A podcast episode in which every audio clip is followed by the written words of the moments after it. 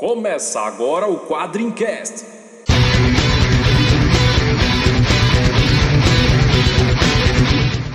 Spartan! Why so serious? We call him Hellboy. Call me the Punisher. I'm Kick-Ass. I am Iron Man. I'm Batman. Quadrincast, quadrinhos, filmes, séries e assuntos nerds em geral. Saudações, tropeiros e ouvintes habituais do Quadrincast. Bem-vindos à iniciativa 2013. Mas o que é a iniciativa? A iniciativa é uma tradição de todos os podcasts nerds de quadrinhos em geral que se juntam para falar de um tema em especial. Ano passado foi o aniversário do Stan Lee e hoje vamos falar da iniciativa Vértigo. 20 anos desse selo que revolucionou aí a história das histórias em quadrinhos. E para a gente aqui do Quadrincast, caiu um tema sensacional. Coloque o seu pijaminha, coloque o seu edredom, cubra-se e vamos invadir o sonhar. Este é o Quadrincast de Sandman. Meu nome é André Facas e vai Corinthians! Aqui é o Léo Spy e você sabe o que acontece quando você alimenta os pombos, né? Aqui é Nikita e eu prefiro Sweet Dreams na voz do meu alimento. Aqui é Otávio Aragão e eu sou o Brechal. Aqui é o Cleverson e você pode deixar de ser qualquer coisa. Aqui é JP Martins e o nome deles é Desencarnação, Devaneio, Delirium e Verde do Violinista. Mas também pode ser Relva do Violinista. Então vamos lá para o nosso dossiê Sandman depois da leitura de e-mails.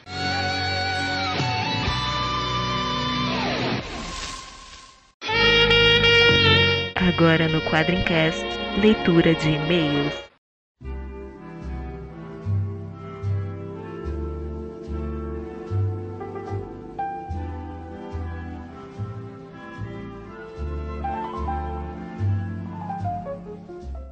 Saudações, tropeiros, no- amigos da nossa tropa Quadrincast. Estamos aqui para mais uma leitura de e-mails, a última leitura de e-mails de 2013, né?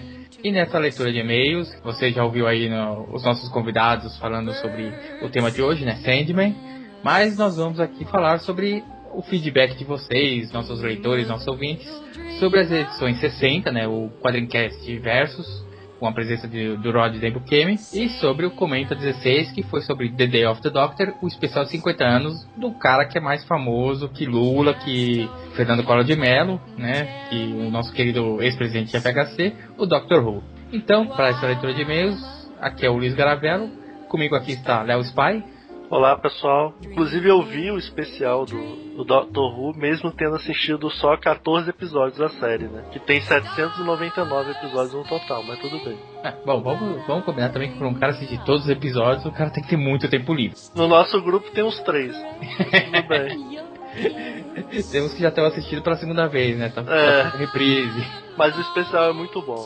Se alguém que gosta de Doctor Who não viu, eu recomendo. Doctor Who, pelo que falam, é tranquilo você pegar qualquer temporada, assim, qualquer dos, do- dos Doctors e começar a ver que você não, não se perde muito, assim, né? É, por, é por isso que eu tô falando, eu vi uma temporada e vi o especial de 50 anos do personagem. É, e qualquer coisa você vai na internet, você vai ter todas as informações, ou você pode ouvir o nosso, os nossos comentários né, do Doctor Who The Day of the Doctor, ou tem o Quadrencast que a gente fez o dossiê do Doctor Who, né? Afinal, tá lá pra isso, né? Pra vocês ouvirem e conhecerem. É, faz o seguinte, você ouve o dossiê Doctor Who, aí depois você assiste o especial e depois ouve e comenta. Você vai entender tudinho. Só que É. não. Bom, Léo, nessa quinzena aí que a gente saiu na porrada lá no Quadro Versus e falamos de Doctor Who, qual foi o destaque aí que a gente teve no nosso site? O maior destaque, na verdade, é a iniciativa Vértigo, né? É o encontro anual tradicional pelo segundo ano dos podcasts de quadrinhos. Ano passado a gente falou do Stan Lee. Esse ano a gente reuniu a galera para falar do- dos títulos da Vértigo, né? Sandman, Hellblazer, Fábulas. Você sabe quais são, né? Todo mundo fala que gosta de, de quadrinho adulto é porque já leu algum quadrinho da Vértigo. Juntando toda a galera de novo, né? E pra falar desses títulos aí. Tem podcast vai fazer título pouco conhecido, né? O Como é que pode lançou um- o episódio dele com umas séries bem assim pouco conhecidas do, do meio, né? Como Screamer, aquelas, e outras. São tão pouco conhecidos que nem eu conheço.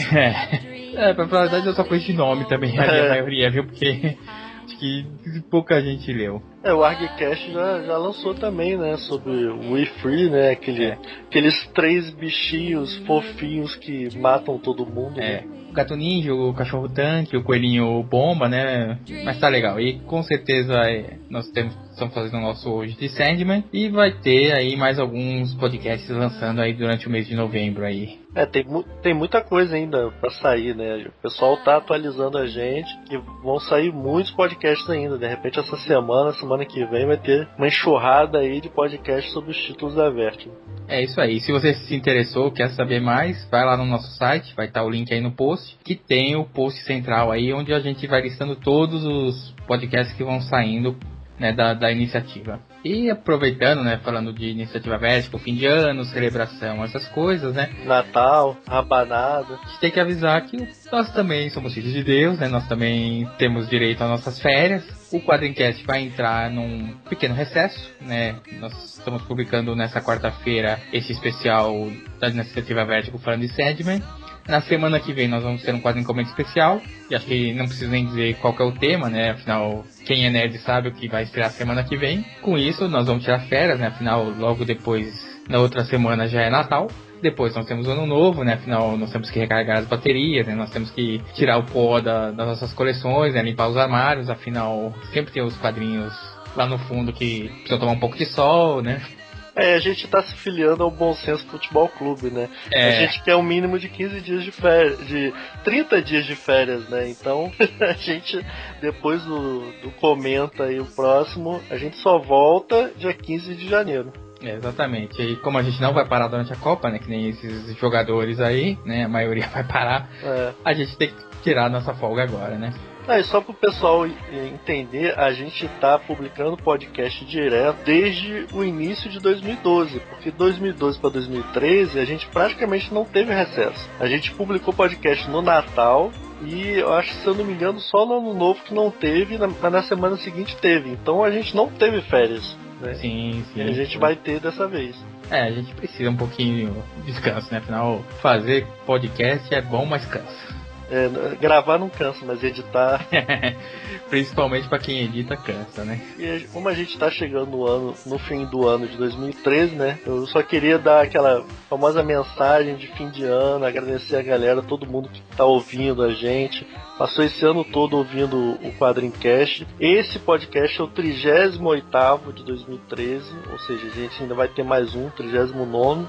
A gente bateu o nosso recorde, né? De podcast. A gente parece que não trabalha, só, só faz podcast agora. E a gente tem mais de 200 textos né, publicados esse ano no nosso site incluindo matérias, colunas, é, resenhas de, de livro, de quadrinhos, de filmes, de série, tem de tudo. né? E o nosso objetivo é ano que vem não, digamos, superar em número, mas superar em qualidade e outras opções, novidades no site, novidades no podcast, melhorar cada vez mais. Então, a galera que acompanha a gente o ano todo, a galera que encontrou a gente no FIC, o Luiz estava lá, a, a gente andando com a camisa do site quadrinho, e, e tinha gente que parava a gente assim, pô, você é do site quadrinho, você é do Quadrincast, não sei o que, pô, eu ouço vocês e tal. Foi muito legal. A gente deu autógrafo, por É, incrível que pareça. autógrafo. Queria mandar um abraço muito, muito forte aí pro, pro Thiago, né? Cujo apelido ainda é Thiago Rato Eternamente será, né? eternamente Thiago Rato, encontrou com a gente lá no FIC, foi muito maneiro encontrar com ele. Nosso agradecimento para todo mundo que curte o Quadrincast, curte o site. Ah, com certeza, eu acho que esse ano a gente viu que público, vocês aí que estão do outro lado aí do, do fone de ouvido, né? Que interage com a gente, pô, foi gostoso pra caramba se encontrar lá, bater papo, encontrar com o pessoal que faz outros podcasts também. Acho que foi bacana mesmo o FIC e com certeza teremos outras outras convenções aí vindo ano que vem e com certeza estaremos presentes o máximo possível. É, e agora que a gente gostou do FIC, né? 2015 nos aguarde também. É, já vamos organizar a excursão de novo, né? É verdade. Fim de ano lembra Natal, clima presentes, que lembra, lógico, as nossas camisetas da Fiction Corporation, né? Pra quem já nos conhece há bom tempo, sabe que a gente tem uma parceria lá com o pessoal da Fiction, onde nós temos algumas camisetas criadas por nós, né? A Cyclops Was Right, tem o, a famosa imagem do nosso querido líder dos X-Men, ou ex-líder dos X-Men, né? Dependendo de, de quem você pergunta. É, e o, o Ciclope previu essa camisa, né? Então, Exatamente. Ele falou que um dia alguém estaria usando essa camisa e a gente fez e tem muita gente usando. Até no FIC nós encontramos gente com essa camisa, né? Sim, é verdade. Eu tive que falar com o cara. Na verdade, eu, eu fui pra falar com o cara que tava usando e ele olhou a minha camisa e veio falar comigo. Pô, você é do Quadrincast, não sei o que.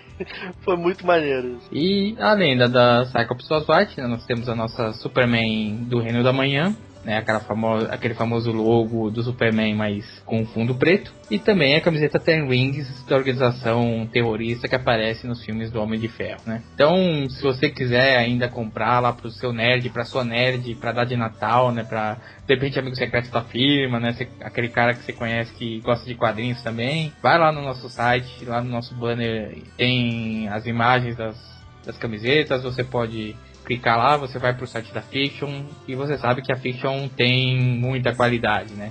São camisetas 100% algodão, né? Não é aquela mistureba que daqui a uns três meses vai estar tudo capenga, né? Não, não, não é pra puxar saco do nosso produto, não. Mas as camisas da Fiction são boas, sim. Eu tenho camisas né, da nossa linha, mas eu tenho outras da Fiction também.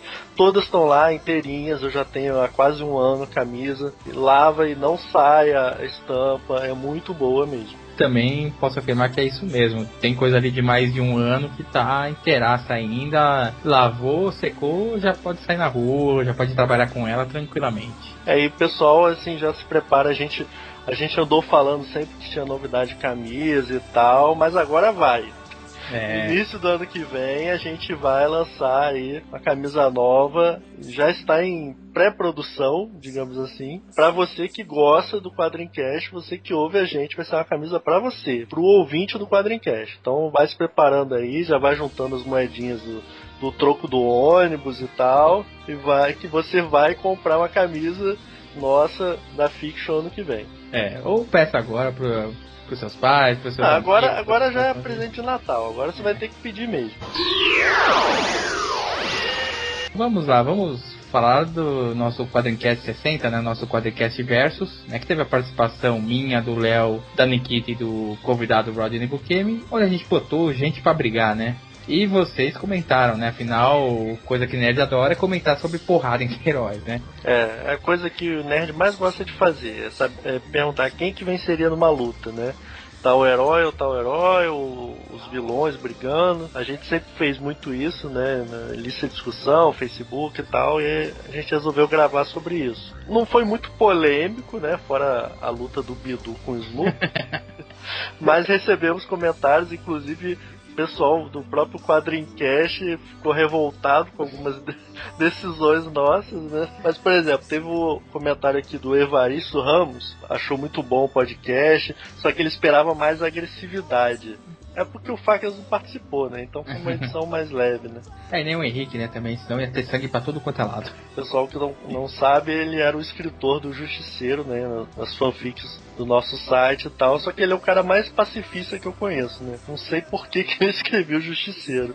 e o próprio Evaristo aqui fala, né? Lança um combate. Quem venceria? Tommy Monaghan ou o Justiceiro, né? O Tommy Monaghan é o Hitman, né? Do Isso, DC isso. e tal. Eu ainda acho que o Justiceiro ganharia. É, eu acho que entre os dois o, o Justiceiro ainda é um pouquinho melhor, né? Porque o, o Tommy Monaghan, na verdade, o poder dele é visão de raio-x, né? Então. É, ele tem a tele- telepatia também, né? Isso ajuda ele. Mas o Justiceiro é, é, como a gente até falou, é aquele cara meio calejado da guerra também, né? Então.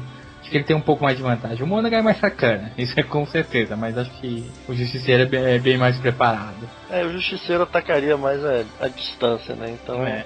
eu acho que ele leva vantagem. E falando ainda do Justiceiro, né? Nós temos o Matheus Wesley aqui que faz uma comparação interessante. Ele fala que o Justiceiro é como se fosse o Batman da Marvel. Que a diferença é que o Justiceiro mata, Só que ninguém na Marvel tem peito pra falar que ele faz tanta coisa mais inacreditável ainda do que o Batman. Olha só, olha a polêmica, hein? Eu nunca vi ninguém comparando o Justiceiro com o Batman. É a primeira vez, hein? É, eu acho assim, o Justiceiro é realmente é um cara que mata e tipo, ninguém na Marvel tem muito. Quase ninguém né, tem muito peito pra encarar ele, né?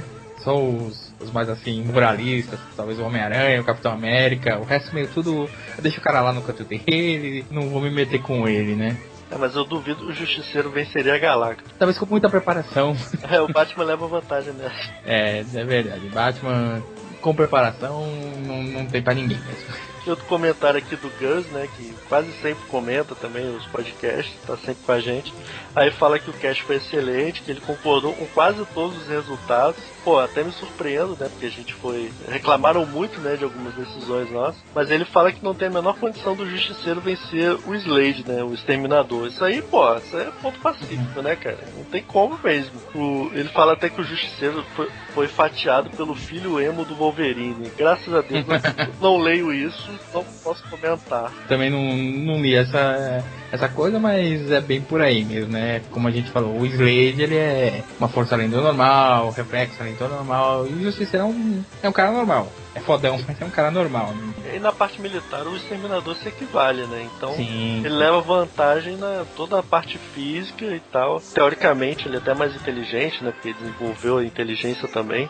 Não tem como o Justiceiro vencer essa, essa briga. É, é bem por aí mesmo. Ele fala que o Planetário é, daria um trabalho pro quarteto, né? Que ele lembra que nas histórias do Planetário existe uma versão, né? Do Quarteto Fantástico, que eu não vou falar mais, né? Ao longo da história, a série tá retornando às bancas agora, então não vamos comentar muito, né? O, provavelmente o Hulk seria sugado por um portal na sangria aberto pelo Snow. Cara, ele já, já foi viajando na história, foi montando todo o combate, né? É, realmente assim, não é dos combates mais simples, né? Quarteto Fantástico versus Planetário. É, novo Quarteto Fantástico, né? Ainda. É o novo, é. Inclusive, ele fala do Brainiac, né? O Brainiac pré-crise. Se ele enfrentasse o Ultron, ele simplesmente encolheria o robô do, do Henry Pym e colocaria ele numa garrafa. Olha, eu sabia que tinha esquecido alguma coisa de falar durante aquela luta, viu?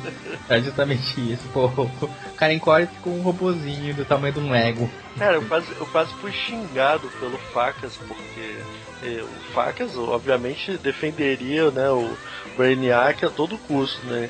Como ele não participou, se ferrou, né? A gente escolheu o, o Ultron. Mas aí, com certeza haverão outras versões do quadrinho versus, então aí o Facas poderá defender o Brainiac quanto ele quiser.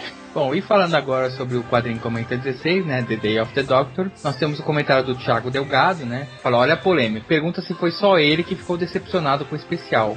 Na verdade ele gostou muito do especial, só que ele acha que a expectativa dele estava lá na estratosfera, e realmente estava esperando que fosse a melhor coisa de todos os tempos já feita com a franquia, mas ele acha que algumas histórias normais, alguns episódios regulares eram muito mais interessantes. O cara tava com a expectativa grande mesmo, né? Porque uh, todo mundo que eu conheço que gosta de Doctor Who adorou o especial, né? Então, mas como eu não vi muitos episódios ainda, pode ser que realmente tenha muitos episódios melhores que esse especial. Mas foi uma homenagem, assim, tem participações especiais, né?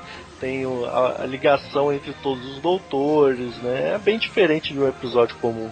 É, não, com certeza. Eu acho que como é um especial de 50 anos, né, da franquia, acho que teve isso mesmo de ter muita homenagem, e ter uma história assim que, pô, pra amarrar todo mundo também você não podia entrar em muitos detalhes. É, realmente, talvez, pra, pra quem gosta, talvez, de algumas coisas do Dr. Who, talvez esperasse mais. Eu acho que com certeza a imensa maioria dos fãs, pelo menos pelo que eu vi aí na, nas internets da vida, todos ali falando que foi um baita episódio mesmo. Bom, e então ficamos por aqui com essa leitura de e-mails, né? Primeiro agradecer a todo mundo que retweetou, linkou, todo mundo que divulgou, todo mundo que, que mandou presentes para nós, né? Ninguém, né? Mas a gente agradece mesmo assim. Poxa. É, lembrando que Natal tá chegando, né? A gente aceita quadrinhos, é, aceita games, filmes e outras coisas, né? Afinal, também gostamos de ganhar presentes. Dinheiro, dinheiro para comprar quadrinhos, games. Principalmente quadrinhos, né? Porque o que a gente gastou no FIC não foi brincadeira. Né? é verdade. É, e lembrando que se você quiser falar com a gente, quiser mandar o seu olá, se quiser xingar a gente, se quiser falar que o Brainiac é melhor que o Doctor Who, ou o que você quiser, você pode dar um curtir lá no nosso Facebook, que é facebook.com barra quadrincast. E você pode também conversar com a gente no nosso Twitter. O arroba quadrim. Ou até mesmo mandar um e-mail. quadrincast.quadrim.com.br E claro, você pode comentar aí embaixo no nosso post, né? Temos os nossos campos aí para você deixar seu comentário. Se você estiver no feed, por favor, saia do feed e vá lá no site, pelo menos para dar um oi pra gente, né? Nós somos sozinhos e solitários, precisamos de um pouco de carinho humano. Sem abraço. É, sem abraço, por favor. Uma par de mão tá mais que o suficiente. É, e ouça esse, esse quadrincast super especial aí, que presença ilustre do JP Martins, né? Tradutor de quase todos os quadrinhos que a gente leu na, na infância e adolescência, né? É, personagem participativo de trocentas histórias, né? Porque sempre aparecia o JP nas histórias, né? Sempre tinha um JP nas histórias. É, é isso aí. Então, pra você que tá esperando aí, com vocês, Iniciativa Vértigo, dossiê Sandman.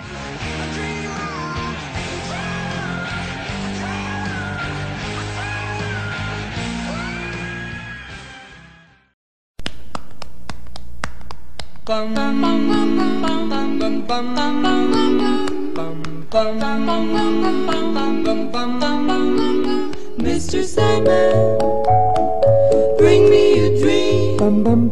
Make him the cute. Em primeiro lugar, queria agradecer muito que esse podcast a gente vai ter três convidados muito especiais. Em primeiro lugar, o homem que nomeou o nosso site, Otávio Aragão. E... Está aqui também o Cleverson, do Cruzador Fantasma.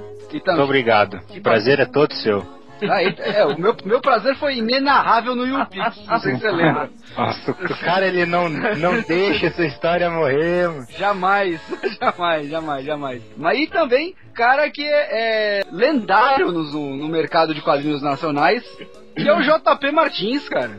Foi um prazer ter recebido vocês. Era um Cantar prazer. o dos nerds. Nerds de todas as idades aqui reunidos para falar de Sandman. Chamou a galera de velha aí, não sei. Então, Nós somos, somos todos velhos. Todos já, todos já estamos velhos. Quem já viu, quem leu Sandman na editora Globo, não, Eu, eu. é, entendeu? Não pode mentir a idade. Não, meu- o meu, eu, até hoje, o meu é o da editora Globo, aqui encadernadinho. Eu mandei o, o jornaleiro encadernar tudo em capa preta. Você falou que você tem a Bíblia, quem tem a Bíblia sou eu, em vários volumes. Quem leu histórias do Sandman antigo na Sociedade da Justiça também não pode esconder a idade. É verdade. A, a gente tem o Carlos, o Carlos Marins, que a gente chama ele carinhosamente de velho, que ele deve ter ele, ele deve ter lido isso na banca, nos Estados Unidos. tá da idade dele avançada, né? Nem tanto de corpo, mas de espírito, né? Sandman foi uma das principais, um dos principais títulos do começo da Vertigo, né? Foi come começou a ser publicado em janeiro de 89 até março de 96, totalizando aí 75 edições e algumas minisséries aí de spin-off, né? Acho que as mais famosas são as da Morte, né? Eu conheci Sandman, na verdade, pela, pela minissérie da Morte. A Globo ou da, da vida? Da Abril. é da vida? Sandman, na verdade, foi publicado antes de ter o selo, né? Sim, é, na verdade ele quase que tornou obrigatório o selo, né? um dos títulos aí, junto com, acho que o Monstro do Pântano e com o Homem Animal, que é, eles eram ainda dentro do universo DC normal e foram cada vez mais se afastando, né? Tanto que essas três séries têm referências cronológicas, né? Alguns acontecimentos aí do, do universo DC convencional, né? Logo depois que a gente vai ver out- outras séries que acabam se distanciando, né? Como, por exemplo, o Hellblazer. Que não dá pra esquecer de, de mencionar mesmo o, o Hellblazer ali, o Constantine, que ele é, é presente também no, no Sandman desde o começo e veio nessa leva aí de, de distanciamento das histórias da DC convencional. É, O Constantine, se a gente pudesse escolher um personagem pra, pra ser a cara da Vertigo, eu acho que seria ele, né? É, a- agora não mais, né? Agora não mais, né? Agora não mais, mas ele era o cara que. Porque ele, além de ter a série dele própria, ele meio que eh, orbitava ali muitos títulos, né? O Sandman, o próprio de onde ele veio, o Monstro do Pântano, o Livros da Magia. Então ele tava sempre ali, ele tava que nem asa de xícara, né? Não tava dentro, mas tava junto. Mas que horror isso. É, horrível. Essas citações de voz tá demais. Horrível. Essa eu, vi, essa, eu vi no, essa eu vi no bar algum tempo atrás.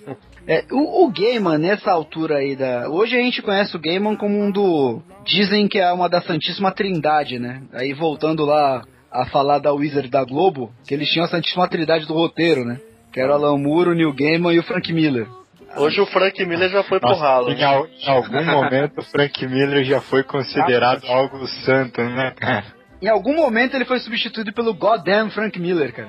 Porra, Maurício Internacional. É, entendeu? O Miller ele perde excelente oportunidade de ficar calado, né? Mas vamos falar de um cara que é como o vinho, né? Neil Gaiman. Eu acho que dos três da Santíssima Trindade é quem, quem cresceu. Né? É quem cresceu, né? Contrário Eu- dos outros dois. Eu acho assim, o ele perdeu muito, o Alan Moore continua sendo muito bom, mas ele já, já tomou muito chá de cogumelo, né? É, o Alan Moore, Ah, o Alan Moore é aquele eu cara vou que. discordar, Eu vou discordar, eu vou discordar. Eu ainda sou é- muriano, ainda sou muriano. Ah, O Alan Moore é aquele tipo cara que já tá cuspindo no prato que comeu, entendeu? Não, não, não, não, não, não, não, não, não, não, não, não, não, não, não. É. Olha só, olha só. Pera aí, pera, vamos com calma. Vamos O Alan Moore é excêntrico, gente. Ele só é excêntrico. Ó, sabe qual que é a diferença entre excêntrico e doido varrido? O excêntrico é o cara rico, é o cara que a gente gosta. O doido varrido é o cara que a gente não gosta. Eu acho o trabalho dele mais consistente dos do que os outros dois. E se mantém numa consistência. Porque eu, acho- eu sei que 99% das pessoas discordam de mim nisso aí, mas eu acho Prometeia um, um máximo, muito legal. As pessoas Eu acham um também. saco. É, que bom. Mas eu acho Prometeia sensacional. É um negócio assim que, pô, eu acho que as pessoas ainda vão parar e reler aquilo com cuidado e vão, vão, vão se aprofundar naquilo. Aquilo é muito legal. Eu acho que o negócio, negócio é chato, pô. Todo mundo tem direito de achar as coisas chatas, entendeu? É, É, mas- é exatamente isso, cara. Eu entendo todas as qualidades que ela tem, eu acho chato. É, nego tem direito de achar chato. Mas peraí, Proust também é um saco. Se você para pra. Entendeu? Mas é maneiro. Ah, Tem, tem muito amigo meu que acha Sandman chato. Pois é, também. É exatamente. Se eu te falar que eu- as, as duas primeiras vezes que eu tentei ler Sandman eu dormi lendo, que bom, tudo a ver, né? O que eu tava falando, o que eu penso do Alan Moore é diferente do que eu penso do, do, do Frank Miller. O Frank Miller, ele perdeu o conteúdo como roteirista, ele não faz mais bons roteiros. Verdade. O Alan Moore, ele faz bons roteiros. O que eu chamo a atenção é que ele não está com a cabeça nas nuvens apenas, ele está com a cabeça, o tronco, os membros, os pés nas nuvens. Vamos lá, vamos. Eu, eu, reli o Sandman pra fazer o programa. E eu fiquei embasbacado de novo. Porque eu não leio o Sandman há, sei lá, desde que lançou, a Globo lançou aqui. Tá? E eu parei e reli. E, gente, tem uma densidade ali que vai me desculpar. Nunca mais o Gaiman teve igual. Não, se a gente parar pra, pra, pra pensar também, ele nunca mais fez uma coisa parecida com o que ele fez em Sandman, né? O que ele fez depois foram séries pequenas, foram histórias da Sim, ele, ele nunca teve um. E, e, e trabalhar, retornar, buscar as coisas, nossa. Ele diversificou bastante, ele de- deixou de lado é, temporariamente, depois do, do Sandman, a- o perfil dele de quadrinista e se tornou um, um escritor em geral, né? um romancista. Ele fez contos, fez poemas, fez livro, voltou pra quadrinho. Foi pra TV. E, e tudo, e tudo que você pegar dele de, de material, de textos e livro, e quadrinho e tudo mais, é tudo muito diferente um do outro. Ele não, ele não teve tempo, né? Uma coisa é uma série mensal que ele deixa uma ponta solta aqui e vai desenvolvendo e 10 edições depois ele tá concluindo, ele 70 edições depois, né? Mas ele nunca mais teve isso, né? Mas ele não teve porque ele não quis, né? É, Acho que porque vale, ele não quis. vale a pena. é, ele vai, vale a pena bem a gente ressaltar esse aspecto. Porque depois, antes de Sandman, ele era um cara que ele vinha. Ele fez antes Valent Cases e a Orquídea Negra, né? E depois ele assumiu o Sandman. Depois de Sandman, cara, ele era um mega astro. Ele. Cara, eu acho que qualquer título que ele quisesse escrever naquele momento, ele escreveria. No período de Sandman dele, ele trabalhou em Miracle Man também, não foi? Sim, ele teve, teve uma, o final, a última parte do Mencomenda dele, né? É, e ele vai poder terminar agora, né? Que a Marvel já prometeu que ele vai ter o espaço para terminar a parte do Miracle Man. É, estão até, até esperando o, o, o- desenhista para fazer com a mesma equipe criativa.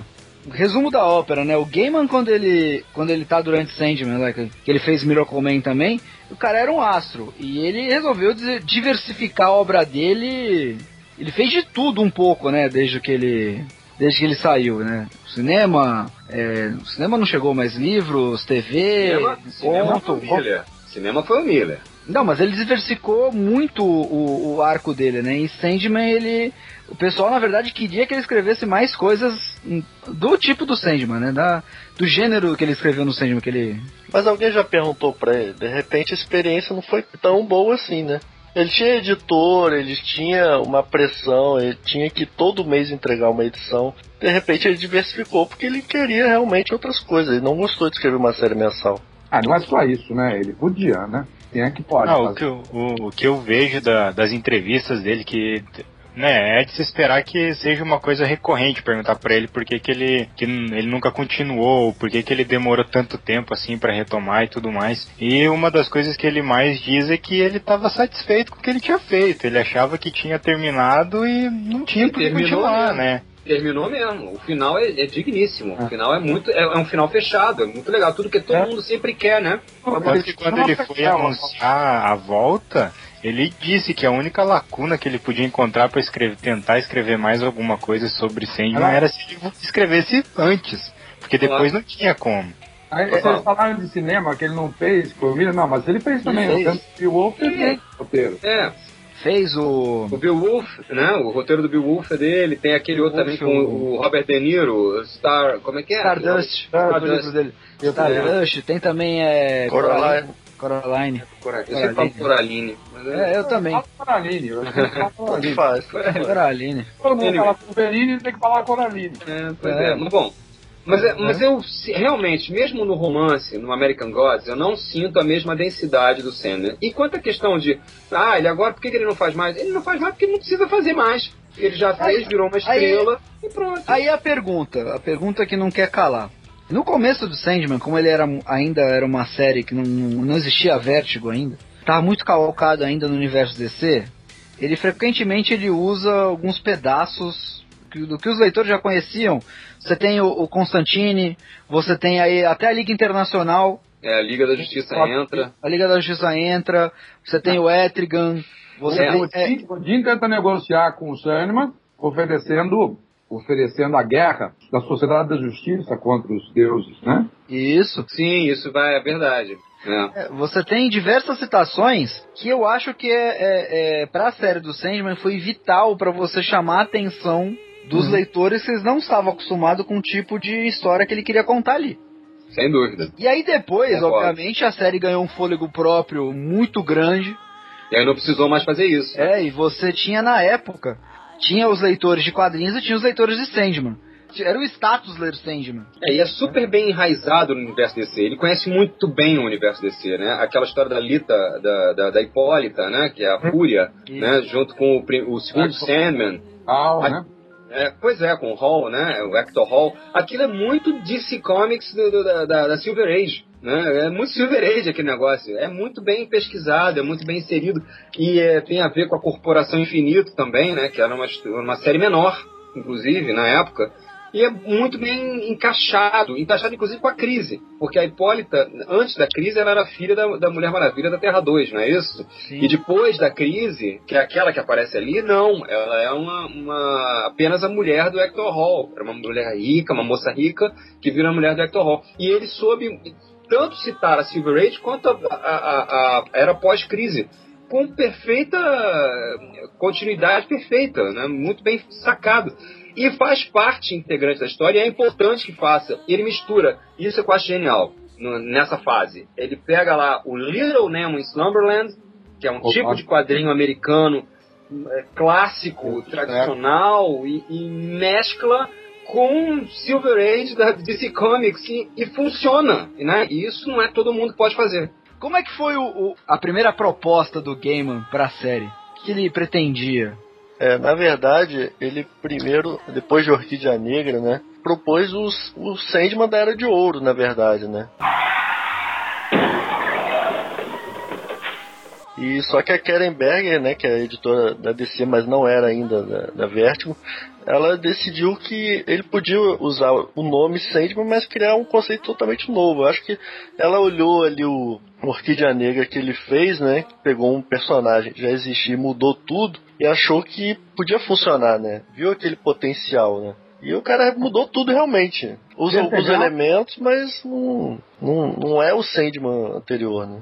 É, o que ele queria pegar era o Sandman não da Era de Ouro, era da, da Era de Prata, era o Sandman do Kid de 74.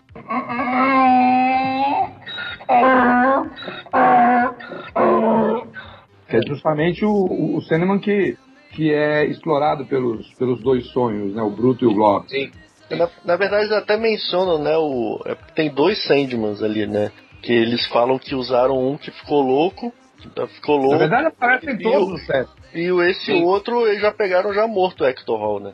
E Não, e, ainda, e, e ele ainda faz a menção, na, na, na primeira história, ele faz a, menção ao primeiro Sandman também. Sim, o Ele Wesley. teria, o Wesley, ele teria se motivado a ser Sandman justamente pela ausência do, A ausência do, do Morpheus. do Morfeu. E eu sou por Morfeu, eu não suporto que escrevam Morfeus. Ué, Desculpa aí, então. Não, é, eu coloquei em todos os- a minha tradução Morfeu e o Og foi lá e trocou para Morfeu. Não traduzir, vão traduzir, né, pô? Tá certo, faz sentido, faz todo sentido. Não, mas o, o- É muito engraçado porque no começo do, do, do Sandman mesmo, eles tomam uma preocupação até na parte da arte de tentar conectar, conectar os, todos os Sandmans, principalmente no visual que o, que o, o Morfeu aparece quando ele é capturado. Que ele tem aquela máscara dele lá que lembra muito Ah, o, sim, o máscara Sandman. O Sandman da era, da era de ouro, né? Que é aquela máscara de gás que ele usava. Dão a entender que a máscara de gás, na verdade, é uma referência a essa máscara É, que o mesmo. sonho usava. Tanto que ele tinha essa, essa influência pesada, né? Dos sonhos e tudo mais. E é muito legal, assim, eu gosto muito quando tem. Quando você tem nos extras das edições, você tem o, o- a proposta do autor. Na proposta do autor, o Gaiman, até saiu aqui na última edição da Panini, o Gaiman ele destrincha a proposta dele pra, pra série, né? Então ele fala tudo isso. Fala de conectar os Sandmans, fala do da primeira aparição, que ele, da primeira ideia que ele teve quando ele estava escrevendo a Orquídea Negra, que eles aparecem, chega a aparecer o, o Sandman do Kirby, o Bruto, né, o Caim Abel. E aí ele tem aquela ideia do, do Sandman ser capturado no primeiro arco, né? É, O New Game adora mitologias. Aí quando não existe uma mitologia, digamos, reconhecida, ele vai juntando as coisas e cria a dele.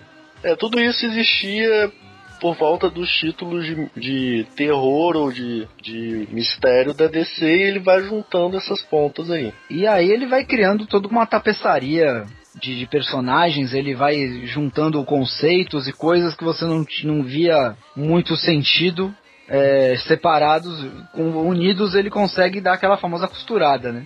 Se chama o Geoff Jones de costureira, ele aprendeu muita coisa que ele sabe com o Gaiman. O Gaiman é praticamente uma indústria de camisetas, para, para comparar nesse sentido. É, mas sempre com muita propriedade, né? Muito Sim. conhecimento de causa. É, ele é o, o, o Gaiman é uma espécie de, de John Campbell, né? da- Das HQs. Ele é um estudioso de. Joseph Campbell, John Campbell é o editor de ficção científica. É o Joseph Campbell, que é o mitólogo. mitólogo. O grande, É. o, o autor do Herói das Mil Faces, o mentor Sim, do Jorge a Lucas. Jornada do herói, né? É. Mas o, o Gaiman tem muito isso, é uma construção mitográfica, vamos dizer assim. Ele, o que você falou com muita propriedade, sim. É, se não há, se há espaço para uma mitologia nova, ele vai lá e, e coloca. Por isso eu fiquei um pouco decepcionado, por exemplo, quando ele fez os Eternos, né? Lá pra Marvel. Ele deixou, a- deixou bastante a desejar. Pois é, que ele é muito fraco, cara. Eu, eu fui lá, Mas- "Pô, agora o cara vai arrebentar, não. Ah, é, é assim, Uma se, bobagem. se você parar pra pensar, né? O Gaiman do, do Sandman é o suco de laranja puro da fruta e o, o Gaiman dos Eternos é tangue. Nossa. Verdade. Tem gente que gosta, mas, né? Falta alguma coisa. É, mas é, é onde ele não criou, não usou a mitologia, né? Ele, ele criou, usou em Livros da Magia, em Sandman, em Orquídea Negra, mas em Eternos ele não explorou muito não. Acho que é, tava precisando de um dinheiro, foi lá e fez, pronto. Ah, não, nenhuma inspiração, feito com mão esquerda. Arroz e feijão ali, né? Do Sandman do começo também, acho que vale a pena a gente destacar aí a parte gráfica, né? Que aí eu acho que o, o- o Otávio Sim. vai falar um pouco mais de propriedade que todos nós aqui, que é a parte do Dave McKean, né? As capas do Sandman é. Eu, acho que inclusive já saiu, né? Um, um encadernado só com as capas. Né? É, eu tenho, eu tenho. Sim, capas das areia. capas. O interessante disso aí é que o, o Dave McKean ele vem com uma proposta editorial que era mais dos, de livro, de capa de livro. Ele, se- ele mesmo falou, né? Por que, que eu não posso fazer alguma coisa além com colagem diferente daquilo, do, do- da mesmice, né? Poxa, afinal de contas, estava vendo na época uma revolução nos projetos gráficos de capa de livro é, nos Estados Unidos e ele, ele queria entrar naquela vibe, né? E lá foi ele, atrás disso, né? Buscando a questão da colagem, aquela questão, uma coisa mais pós-moderna mesmo, de juntar as linguagens. Ah, precisa de um traço. E ele não tem medo de experimentar, isso que eu acho interessante. Se você pega a coleção das capas de Sandman, aqui no portfólio. O cara fez tudo que ele queria ali, de tudo um pouco. Era para desenhar com, com nanquim, ele desenhava, era para usar guache, ele usava, colagem pra caramba. Eu tive a sorte de ver na, naquela exposição que teve no Rio, aquela nos anos 90, 90 se não me engano, 92, é, alguns originais do Maquin. É, não era do Sandman, mas era do Asilo Arkham. E cara, eu fiquei impressionado com uma coisa: aquela página do Coringa, do Asilo Arkham, em que o Coringa é apresentado, tem um, tem um headshot do Coringa, né? Página inteira, um, e você vê que tem um rasguinho, aquele rasguinho é proposital para que quando a página fosse fotografada, fizesse uma sombra sobre a parte de trás, entendeu? Então a página é rasgada na mão, cara. O cara rasgou, o cara pintou tudo e rasgou na mão, bicho. Fica, ah, que horror, cara, que pecado, que heresia. Mas ele rasgou para conseguir um efeito que só, você, só o leitor só conseguiria ver com a página impressa. Cara, isso é muito domínio da mídia, entendeu? Isso é muito domínio da parte gráfica. Ele consegue sacar o que a impressora vai fazer. Artista gráfico é isso. Porque é diferente do pintor, né? O pintor, ele tem a obra pronta ali. Ele expõe aquela obra pronta ali. O artista gráfico, não. Ele tem a obra que ainda vai ser fotografada para depois ser impressa. E aí sim, quando ele vira aquilo ali impresso na revista, é que ele vai ter uma noção do produto que, entre aspas, é finalizado né, é diferente, é um ponto de vista diferente. E isso que o, que o, que o Maquin faz é, é um domínio do processo só de artista de alto nível, cara. É, de, é, é, impressionante, é fantástico o que ele faz. O cara cola bicho morto na parada. Tem umas, umas outras capas dele, até no, no Sandman mesmo, que ele faz uso de umas técnicas assim que são, ele inventa técnicas. É, são muito absurdas. É, tem é, uns originais dele, aquelas capas que parecem parecem uma estante cheia de objetos e tal. É uma estante. O, é, uma é o, o, original é uma tela, tipo, de um metro e meio por um. Enorme. Sabe? Enorme. É um bagulho gigante que depois eles tinham que diminuir para colocar na, na, na eles capa. fotografavam, eles fotografavam, tinha que ser num estúdio grande, porque era uma peça gigantesca, às vezes dois metros de altura, um negócio mais de um metro, coisa grande pra caramba, tinha que, não, às vezes não dava nem pra sair do estúdio, tinha que ser fotografado ali, e o cromo ia pra gráfica né? Esqueçam Photoshop, o cara não usava Photoshop. A... Nem existia. É, essa facilidade que se tem de, de, de, edição de imagem hoje não rolava. Essa mente de borracha né, do cara, né, essa adequação que ele tem. E era assim, ele lia o roteiro, e aí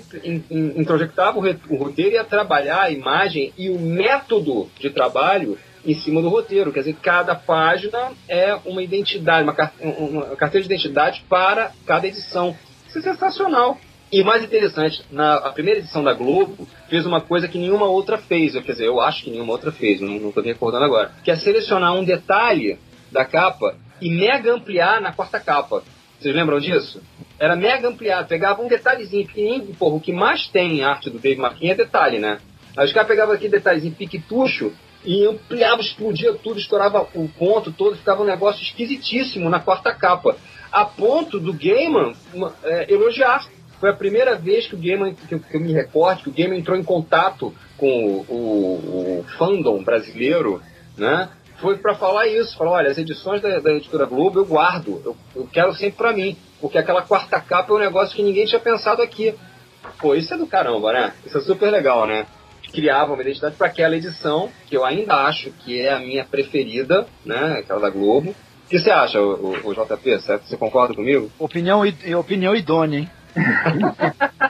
eu, eu acho a, a, a, edição da Globo corajosíssima. O material tinha sido recusado pelo Abril. E a Globo querer encarar esse desafio, trazer um material desse tipo, foi, foi sensacional. Então eu gosto muito da edição por isso. Uhum. Eu acho que tinha todas as dificuldades que uma edição é, dessas tem, pegando a coisa no meio, o bonde andando, tentando descobrir o que, que ele vai fazer, que as outras as outras edições não tiveram, né? Todo mundo que pegou o Sânimo depois sabia o que, que acontecia, por onde tinha que ir. tinha que resolver questões de tradução com muito mais facilidade, como programar o material. Foi um desafio grande. A Globo tem um histórico, né, de, de, de decisão, algumas decisões corajosas, né, que algumas dão certo, né, por um tempo e outras acabam não, dando certo de cara, né. É, na verdade. Mas eles são. Mas eles sempre, sempre tiveram algumas atitudes inovadoras, né, em relação a É isso. que, é que depois não banca, né? É. Não, não bancavam, não, não- não- sustentavam aquilo. Faziam algo extremamente ousado, davam um salto imenso e depois se acanhavam. Houve isso algumas vezes, né? A série do Sandman pela Globo chegou a ser interrompida, né? Imagina Foi, né? a galera com medo de não sair aqui, né? Não, uma das coisas que eu acho meritória na, na- na publicação da Globo, né?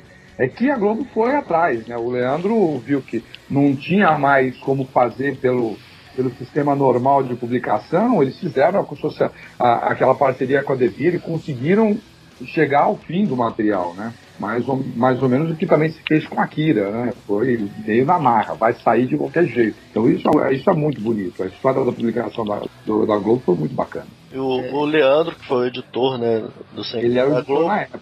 Chegou a ser editor depois, se eu não me engano, na Brainstorm, né? Não, na Brainstorm não, acho que na Tudo em Quadrinhos. Tudo em quadrinhos. Isso. É aquela É- é- confusão ali de editoras ali. É que depois, depois da editora Globo, aí você que é jovem ainda, e não pode, não sabe que Sandman ele passou quase que na mão de todo mundo, né? Que mexeu com quadrinhos na, na década de 90, começo dos anos corrimão, 2000. Corrimão, né? Passou na mão de todo mundo. Porque foi publicado parte na Tudo em Quadrinhos, parte na editora Atitude, parte na Brainstorm. A Conrad fez 10 encadernados com a série inteira, completou a série. Que é o que eu tenho. É, a Pixel Media publicou Preludes Noturnos É. em, uma, em duas edições, até chegar na- nas edições definitivas da Panini, né? A Panini pegou e, e fez o, a edição top que estava saindo nos Estados Unidos, né? Então, a, o Sandman tinha uma fanbase muito forte aqui. Eles só fizeram e jogaram ao risco feijão, né? Não teve Não só, nenhuma. não só aqui, né? Sandman tem, tem fã maluco no mundo inteiro, né? Porque aqui né, é meio sofrido. Sempre foi meio sofrido você ter um tratamento bom em as edições, né? O, a Conrad e a Panini agora, é, dependendo de quem você pede opinião, é um caso à parte, principalmente a Panini. Nos Estados Unidos, assim, é, mercado editorial internacional, Sandman dá pra dizer que no, tá para os quadrinhos como Star Wars tá para os filmes. Tem edição definitiva todo ano né? Já tem umas 30 no mercado. Você não sabe qual que é a mais definitiva, né? É, vai ter a, se não me engano, a Silver Edition agora, que é a série inteira num volume só. Ah, não Imagina. dá nem pra carregar, já tem dificuldade pra carregar esse das paninas. É, JP, assim, a gente tem, a gente pega, eu pego muito por mim, porque assim, hoje o- os encadernados, não é só simplesmente o conteúdo dele você ler, é aquilo você ter na estante e ficar olhando. É isso, cara. É você poder mostrar pros outros. Não, é, é- por mais escroto que possa parecer, é isso, é ficar bonito na estante. É tirar foto e botar no Instagram, né? Exato. É, é- é o orgulho, né, de você chegar e olhar e tal. Mas a, Tá lá. a, a série do Sandman tem duas características que fazem com que sempre tem uma edição. Vende muito, né? Inclusive até hoje vende muito. É dinheiro em caixa, né? É, sempre tá sempre é, tendo edição nova porque sempre vende. Não importa, não tem, não vende pouco. E é, é atemporal. Eu considero pelo menos atemporal. Você pode ler. A gente tá le- relendo 25 anos depois e você não, não acha aquilo datado, né? A Sandman é to- todo nerd quando arranja uma namorada e quer introduzir a namorada no, no mundo dos quadrinhos é com Sandman que ele começa. Não mais. Uma, uma das principais revistas que, que o- as leitoras, né, as mulheres que não são, que não gostam de quadrinhos, começam a ler. É, é, na verdade, é o selo vértigo, né? Sandman, Fábulas, todo esse, essa, esse nicho aí. O Fábulas é, agora é da, da, da, da- última leva, né?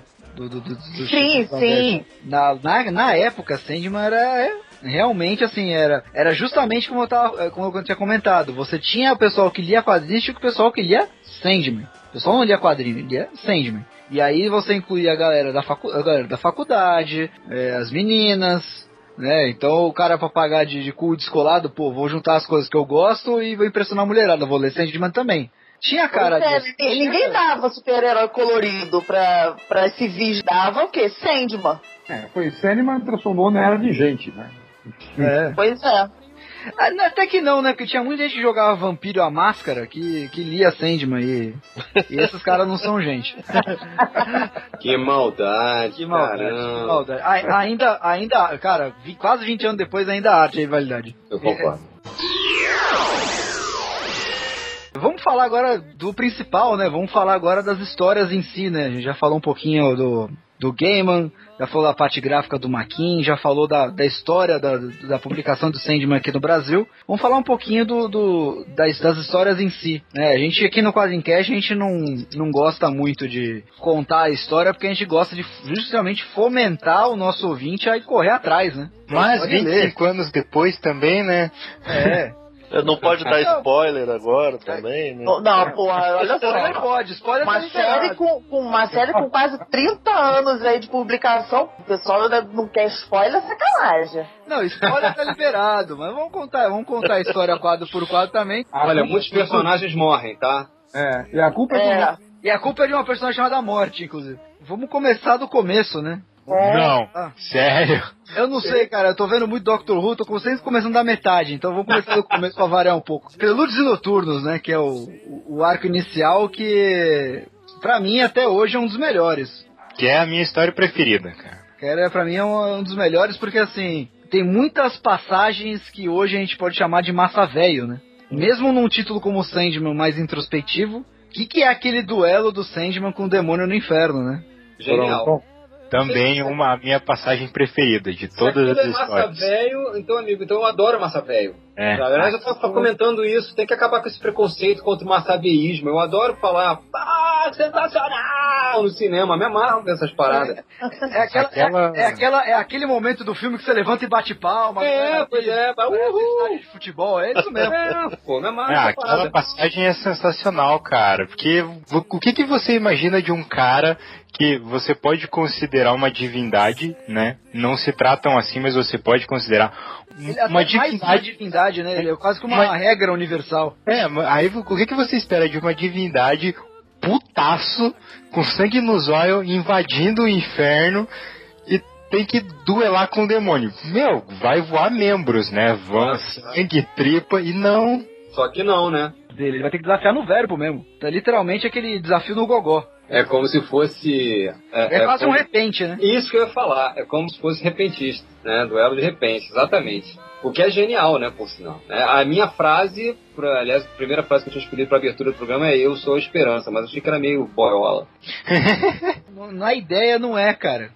É, não, claro que No não. contexto, né? No contexto, Claro no que não. contexto não é, cara. Que Não. Sandman tinha também esse, essa aura de meio ser meio boiola, né? Nas escolhas, quem é que o, o- o ilustrador escolhe pra ser a cara do Lucifer? David Bowie na sua primeira fase, né? E quem é a cara do, do Sandman? É o Peter Murphy do Bauhaus, né? Naquela, na, na, na primeira visita ao inferno, na primeira vez que ele visita o Lucifer. Tem toda essa coisa do rock alternativo, né? De ficar lidando com, com figurinhas carimbadas do rock alternativo. É, a, morte é, a morte é a Suzy, né? É Da, da the Benches, né? Isso, depois o Sandman vira o. Ah, fugiu o nome dele agora, o vocalista do Smith. O, o- Robert Smith. Robert Smith. É, essa, essa passagem inteira é muito boa, cara. Desde a participação do Constantine até o duelo dele com um personagem bucha pra caraco no universo DC normal, o Doutor Destino. Pô, sensacional aquilo, cara. Maravilhoso aquilo. O mundo Não. acaba, né? Não acaba, né? E, e a história do Doutor Destino ela vai meio em paralelo, né? Com, com a história do, do, do, do sonho. Sim. E você vai meio acompanhando aquilo meio consternado, né? Porque É interessante que o Gaiman faz isso, né? Ele pega os artefatos, apresenta os artefatos e aí segue a história de cada um e todos se juntam no final. Depois ele pega as pessoas que foram afetadas e vai seguindo num plano muito maior as histórias de alguns daqueles. Então, gente que ele apresenta lá na primeira edição vai reaparecer lá na frente, que é a avó da Rose, né? Que se chama, não por acaso, Rosebud, né? Aí faz uma citação ao, ao Cidadão Kane cada uma daquelas pessoas que são citadas vão aparecer lá na frente algum efeito colateral da vida delas, do, do- do- da influência. Cara, isso é, o nome disso é projeto. O cara tinha um grande, enorme, um incomensurável projeto. Agora, se ele foi fazendo isso, desde, se desde o início ele já tinha isso na cabeça, eu acho muito improvável. Essa que é a minha dúvida, cara. Ele, ele- será que ele já tinha grande parte disso em mente? Porque é tudo muito amarrado. Você vai lendo e, e você e, e, de repente aparece um, um, personagem que você fala, pô, eu já vi esse personagem. Aí tu volta lá atrás e tá aquele cara lá atrás. Mas o que mas tipo assim, o que aconteceu lá atrás, de algum, alguma coisinha, algum detalhezinho interfere, tem a ver com o que tá mostrando. Mas isso é, isso é bem típico de estrutura narrativa de série que é a estrutura na, é que ela conta por episódios, mas uma sequência de episódios, né? Vocês vão me xingar, mas é uma estrutura que é de novela quase. Que é um negócio que acontece aqui, não a novela da Globo, né? Mas. É, a novela da Globo também. É, também, né? As bem, feitas, as bem feitas, né? SBT, Marimar, porra? Pô, Pantanal eterno no coração. Eu gosto. Então, Café com aroma de mulher. De mulher. Tá bom? Segue aí. Você tá com o Banacan aqui, hein? Fica esperto. Teba Maroto. Esteban Maroto, o pescador parrudo, meu herói até hoje. É, pô. É, a estrutura, assim, é, é bem de, de, de, série mesmo. E pelo pouco que eu sei de. que eu tenho lido sobre estrutura narrativa, é, existe o design da história, né? Não é simplesmente você sentar e contar uma história. Você monta lá toda, toda a estrutura da história, o esqueletão, e isso tá meio que previsto, né? Eu acredito que ele fez isso a partir do, da nona edição, né? Porque as primeiras sete ou oito era uma coisa fechada, era, não tinha muita, muita possibilidade de continuar até uma, uma, além de onde ele, onde ele tinha parado. Sem falar Mas, que era um tiro no escuro editorial, era né? Escuro. Então, agora, eu acredito que depois, quando a coisa pegou e ele viu que tinha, aí ele deve ter feito mesmo. Mas ele tem uma outra vantagem, né? Ele, ele tem muito carinho por, por personagens secundários ou aqueles que não são primários. Mais ou menos o que o, mais ou menos não, bem o que o Will Eisner fazia com os personagens secundários no, nas histórias do Spirit. Então, eram personagens que apareciam, tinham uma fala ou duas, mas com muita riqueza. Eu estou lembrando daquela menina Judy, que morre na, na sétima edição, era uma lésbica, depois ela, ela, ela, ela tem uma conversa telefônica né? Ela tinha brigado com a namorada dela. Depois a gente fica sabendo que a namorada dela tem mais desdobramentos na história, inclusive participa no Ministério da Morte, assim por diante. Quer dizer, ele aproveita, ele, ele, ele nessa primeira edição, por causa dessa maneira de montar os personagens secundários, ele tinha muito elemento de onde partir, né? É justamente aquilo que o Léo falou, ele constrói uma mitologia, né? É, cada, cada personagem menor que seja a participação dele, tem uma função específica ali dentro do, da tapeçaria toda, né? É, e mais pra frente, assim, a gente deve falar na, na, no último arco, até no, no, penúltimo tem um pouco, mas no último, essa galera toda vai se reunir, né? Sim. Você vê que ele vai colocando cada arco tem alguns personagens. Digamos que os primeiros arcos ele vai apresentando alguns personagens, mas depois, digamos, da metade para frente, ele já vai utilizando todos aqueles que ele já tinha apresentado, né? Ele apresenta um ou outro, assim, fica lá aquele mistério que aqui. Aqui eu já, já tava sabendo porque eu li Sandman depois, mas quando saiu a primeira vez, é, ninguém sabia quem era o último perpétuo e tal. Ah, foi o grande mistério da, da, da, da história durante muito tempo. É. Ninguém ficava fazendo joguinho para saber quem poderia ser e tal, coisa da letra D. Ah, qual é o. Qual, é o, qual seria o Eterno com a letra D, não sei o quê. É. Isso, demorou pra cacete. É, cara. quem lê depois perde muito isso, né? Mas na Foi época... o Lost da época. Foi o Lost da época, cara, na boa. Não fala de Lost que o Léo é meio traumatizado. Pô, eu cara, tenho saudade do que... Lost. Eu também tenho, cara. Eu também tenho. Sou, sou uma fã de Lost. Depois desse arco do Pelúcias Noturnas, a gente tem aquele one shot lá, que é aquela conversa do, do, do sonho com a morte, né? Que é justamente esse ponto de. Que a, aí eu acho que o Gaiman realmente começou a planejar a série dele inteira. Que é o e agora? Agora que você recuperou suas coisas, o que, que, você vai fazer? A história inteira é aquela. Os dois sentados no banco da praça lá. Alimentando né? os pombos, né? né, alimentando Não, e, e, e, coletando. Ele acompanha ela, ela vai coletar algumas Sim. almas. Ele, ela fala assim: vem comigo que eu tenho trabalho para fazer. Você vai falando aí, eu vou ouvindo e eu vou trabalhando.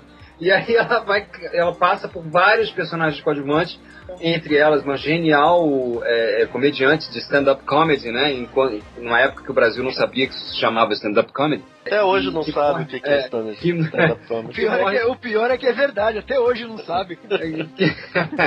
que morre no palco, contando uma piada, cara, e, e ele faz uma brincadeira com um Killing Joke também, né? A piada é, mortal do, é, do Monty Python. É. Complementando aí essa história também é quando apresenta outro perpétuo, né? Na verdade, na primeira história ele menciona que existe a irmã do sonho, que é a morte, E ela É. aparece só na oitava edição. Se eu não me engano, nenhum outro tinha aparecido. Até porque, né, a, a morte meio que vem antes do próprio que o próprio sonho por conta que era era ela que queria que, que eles queriam capturar, né? Não era o sonho. Era a morte, né? Porque queriam viver pra sempre. É, e o próprio Morfeu fala, né? Ainda bem que vocês não capturaram minha irmã, né? Vocês não sabiam as consequências. A gente só vai saber que morte é irmã dele e tudo quando ele é solto. Antes de. Até então, enquanto, tá, enquanto mostrava lá o, o- aqueles ocultistas e tal, a gente ainda não tinha muita, muita essa, essa noção. Tem ideia de quem ele era, né? É um ponto até que eu queria, que eu queria falar. Ah, É uma característica dos, dos, dos roteiristas é, europeus, né? Tipo, eles gostam muito de trabalhar com ocultismo, com essas mitologias. Até se citar que nem a Alan Moore cita em todas, parece praticamente todas as. Tudo que ele escreve, ele cita o Crowley.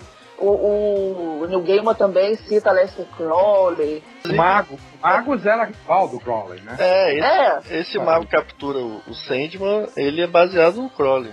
Totalmente. Mas ele menciona o Crowley, como ele fala. Ele menciona o Crowley como se o Crowley fosse inimigo dele, né? ele é. É, mas porque ele é baseado no próprio Crowley, né? Então é, é- é bem interessante, assim, porque ele fala, ele, ele, dá essa pincelada, e aí ó, quando a gente conhece finalmente a primeira perpétua, que é a morte, e é, é uma visão diferente do que você. Hoje a gente vê diferente, né? Uhum. É, o, person o personagem morte pra gente não tem tanto impacto mais. Mas na época, apresentar a morte como uma menina pequenininha, magrinha, gentil, simpática, simpática Bonita. foi um, foi um choque. A morte, via de regra, era o ceifeiro, né? É, Era, era a Dona Morte lá no máximo da, da, do- da turma do Penadinho ali, mas tava sempre a caveira com, com, com a foice lá, né? Era uma coisa agressiva, né? Uma coisa amedrontadora. E o Gaiman, ele toma esse lado porque a irmã dele é, é gentil, é paciente, é educada, é simpática, é uma pessoa que você gostaria de estar. E é curioso, né? Porque você gostaria de estar com a morte. Ela, cada vez que ela leva alguém, ela bate um papo, é simpática. É, tipo, então tava fazendo nada, é suave, né? Uma coisa leve, uma forma de você falar do tema, né? É, numa das histórias dela que vai ser publicada agora nessa edição, compilando todas as séries da morte, ela, ela explica, né? Por que, que ela faz isso, né? Quando a pessoa morre, ela tá completamente revoltada, né? Ela pega desse jeito, então é bom encontrar uma cara amiga nessa hora. Então ela se apresenta dessa maneira, achei bonito também. Para pensar, acho que, que todo mundo quer, né? Quando a, hora, na- quando a hora chega, né? É o que todo mundo quer, né? Ninguém quer dar de cara com o ceifador. Pra gente não deixar passar, primeiro arco, alguns personagens secundários são apresentados também, né? Lá do Sonhar, né? Como o Caim e Abel, que eu acho, achei, acho um barato até hoje. São reapresentados, na verdade. né? Então, representa- é, eles já tinham aparecido no Monstro do Pântano, né? Isso. Não, até antes. Eles são de uma série especi- específica, Ah. Casa dos Segredos, Casa dos Mistérios. O próprio Lucien já era da, da DC antes. É, ele, é, isso que é o legal do, do game, é que ele aproveita muita coisa que tava perdida ali, né? É, se, o- se o Gamer estivesse na Marvel, ele ia pegar o, o Vigia pra botar ali também. Que ele pega todos os personagens que são narradores de, de, de séries e mete ali no sonhar, né? Como se todos aqueles caras são oniscientes. É, os contadores de história, né? É, ele mete. Tem até uma citação, aquela bruxa que é da, da, daquela outra editora que fazia Vault of Horror, né? Quando ele fala da- das, das três bruxas, que uma, a bruxa velha é aquela bruxa do, do, do Vault of Horror, da, da revista de terror. Ele pega todos os, os narradores, né? Depois, logo depois do Prelúdios Noturnos, vem um arco que ele é muito cultuado, né? Que é um arco que eu não, não, é, não gosto tanto quanto eu gosto de Prelúdios Noturnos, que é a Casa de Bonecas. Ó, a Casa de Bonecos é um ótimo arco, cara. Não, mas é, Um só- dos melhores, pô. E tem mais, essa, a parte que eu gosto mais é o Coríntio. Que será, né? É, vai. Não, mas o duelo com os primeiros Sandman é sensacional. Tudo aquilo é legal também. Mais uma vez a questão da estrutura, né? Ah, quem foi que fugiu do sonhar? Brute e, e Glod, o Coríntio e o Fiddler's Green, né? Ah, os três sair, cada um ele vai tem a sua própria, seu sua própria história, né? Seu próprio arco narrativo que depois no final junta todo mundo. Mesma coisa. Ele repete a mesma estrutura que, que faz no primeiro, né? E o Corinthians é um, um cara bizarro. Eu vejo ele na, na revista e o modo vamos colocar assim, o modus operandi dele na, nas histórias. Eu lembro muito de Preacher. Eu tenho a impressão que ele é um personagem que escapou de Preacher. É porque ele, tem, o, né? ele tem o Ou- perfil de história do Preacher. Ele antecipa Preacher, né? Ele é um personagem que deu origem. Poderia se até imaginar se o Preacher não tem uma origem no Corinthians, né? Porque naquela cena, a sequência toda da convenção dos, dos assassinos é muito Preacher. Não, e aquela a cena que junta os três, ele, o, o médico e o outro lá que eu esqueci agora. Pegar o, o repórter. É, Ele pegar a cara que fingia que era o bicho papão e ele fala, olha, fulano faz isso, ciclano faz aquilo e eu faço aquilo outro. Tipo, a gente vai fazer isso tudo em você. Aquilo ali é muito bizarro, cara. É tipo, não, não precisa aparecer nada, só ele explicando pro Pois é. cara o que, que vai acontecer com ele. Porra, dá arrepio aquilo ali. Pois é, e é Preacher pra caramba, né?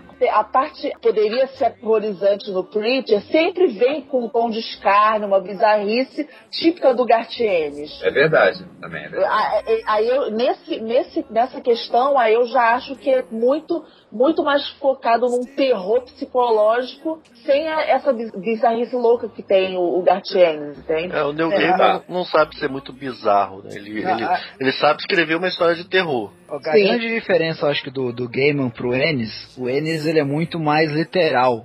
né? Ele é muito mais visceral, Grosso. assim. Grosso. Ele é grosso. É, e o, o Ele é Gaiman é um cavalheiro, né? É, Gaiman é um cavalheiro. Ele é o- pra uma é moça, né? O. Gaiman é praticamente uma moça, né? É verdade. Um, um- autor como o Garcia ele não fecha completamente todas as possibilidades. É aquilo que ele está oferecendo, você que engula. É por isso que o Gaiman é um autor que geralmente o pessoal associa com leitoras femininas.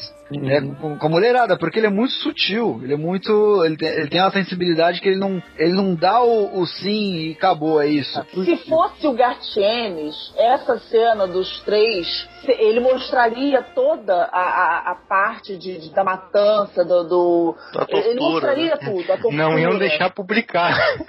Isso, isso. Não, talvez não fosse publicado, mas ele faria essa a cena da tortura. Gaiman não precisou fazer isso. Ele deixa você É, é, ansioso só com, com o roteiro dele, só com as falas. É verdade. Por outro lado, aquela segunda viagem ao inferno, quando o Lúcifer pega a namorada dele, é um festival de gore pra tudo quanto é lado, né? Porque a Mas- namorada dele, metade dela não existe, né? Mas aí é o inferno, aí é É, diferente. ok. É. mas- Tem uma- assim, não, cara. Ela é só, é só uma mulher que não tem metade do rosto, dá um beijinho lá no Lúcifer. Não, tipo. É. normal, o capeta beijando a mulher com a teta da cara, tá tudo tranquilo. Mas o negócio que, é, do- que é- é- é notável no Sandman é que toda vez que se trata do inferno, a leitura te leva a isso. Te leva a sentir-se no inferno, porque é desconfortável. Sim, tu vê, tu vê os monstros que habitam, os demônios que habitam, eles são todos deformados, não é aquela coisinha bonitinha de chifrinho, pá, não. O Lúcifer é o único bonito que tem ali. Porque ele é um anjo. Ele é um anjo. Porque ele é bonito. Era um anjo, né? Era o anjo mais bonito. né? Então, tipo, ele é o único bonito que tem ali, o único ser belo, né? Aos olhos nossos se- seres humanos. Mas o restante não, é tudo bizarro. Isso é legal da narrativa do Gaiman, porque ele, É, não- ele, ele, te- ele consegue te ambientar de uma forma que você está naquele lugar. E Todo isso no inferno é desconfortável. é uma li- É, não, não tem como ser diferente. É. É, é uma coisa que eu penso a respeito das artes, todos, o- o- todos os desenhistas que passaram por Sandman. Eu não consigo dizer assim, ah, esse aqui é muito ruim. Não. Porque pra mim, tudo que eu vi em Sandman, por mais que um desenhista seja melhor do que o outro, tudo tem a ver com a história. O jeito de, de, do- de desenho, o, o preto, o- as sombras, é, é tudo, tudo tem muito a ver. Mas esse negócio do desenho é um negócio relativo. Até vou pedir ajuda aqui do Otávio depois também nessa parte Oi. gráfica. Porque o Sandman, é, muita parte da crítica à série como um todo é essa inconsistência no- na arte. Né, que o pessoal É fala que É tem, verdade. muito, tem mu- muito artista e muito artista de nível diferente um do outro. Muitas vezes a É, qualidade da verdade. história não te deixa perceber isso. Bom, o JP pode me desmentir, talvez, mas eu, eu, eu- na época que Sandman saiu, eu estava na Escola de Belas Artes. E era muito difícil convencer as pessoas a comprar Sandman. Por quê? Porque as pessoas viam a capa do Dave McKean, iam com uma ansiedade danada, aí abriam, pumba, dava com o Malcolm Jones, não sei das quantas lá dentro, os caras ficavam putos que se sentiam enganados. Hoje, é, entendendo, olhando com, com, com outro... Eu, eu até concordava na época, mas hoje eu vejo que alguns dos problemas eram não de, de, de qualidade dos artistas envolvidos. Todos eles são muito bons dentro dos seus estilos, mas havia incompatibilidades de arte finalização, é, havia problemas de colorização. Hoje mesmo, eu estava relendo, vi grandes problemas de, do colorista não sabia o que estava fazendo, que era aquela cor antiga, né, de aplicação de cor, cor aplicada. E então, o que acabava acontecendo é que as pessoas diziam, ah, dentro é um lixo, é, é, então é uma enganação. Como é que o cara pode me vender isso? Muitos artistas gráficos que gostavam de quadrinhos na época deixaram de comprar, deixaram passar a cena, porque acharam que era uma grande enganação.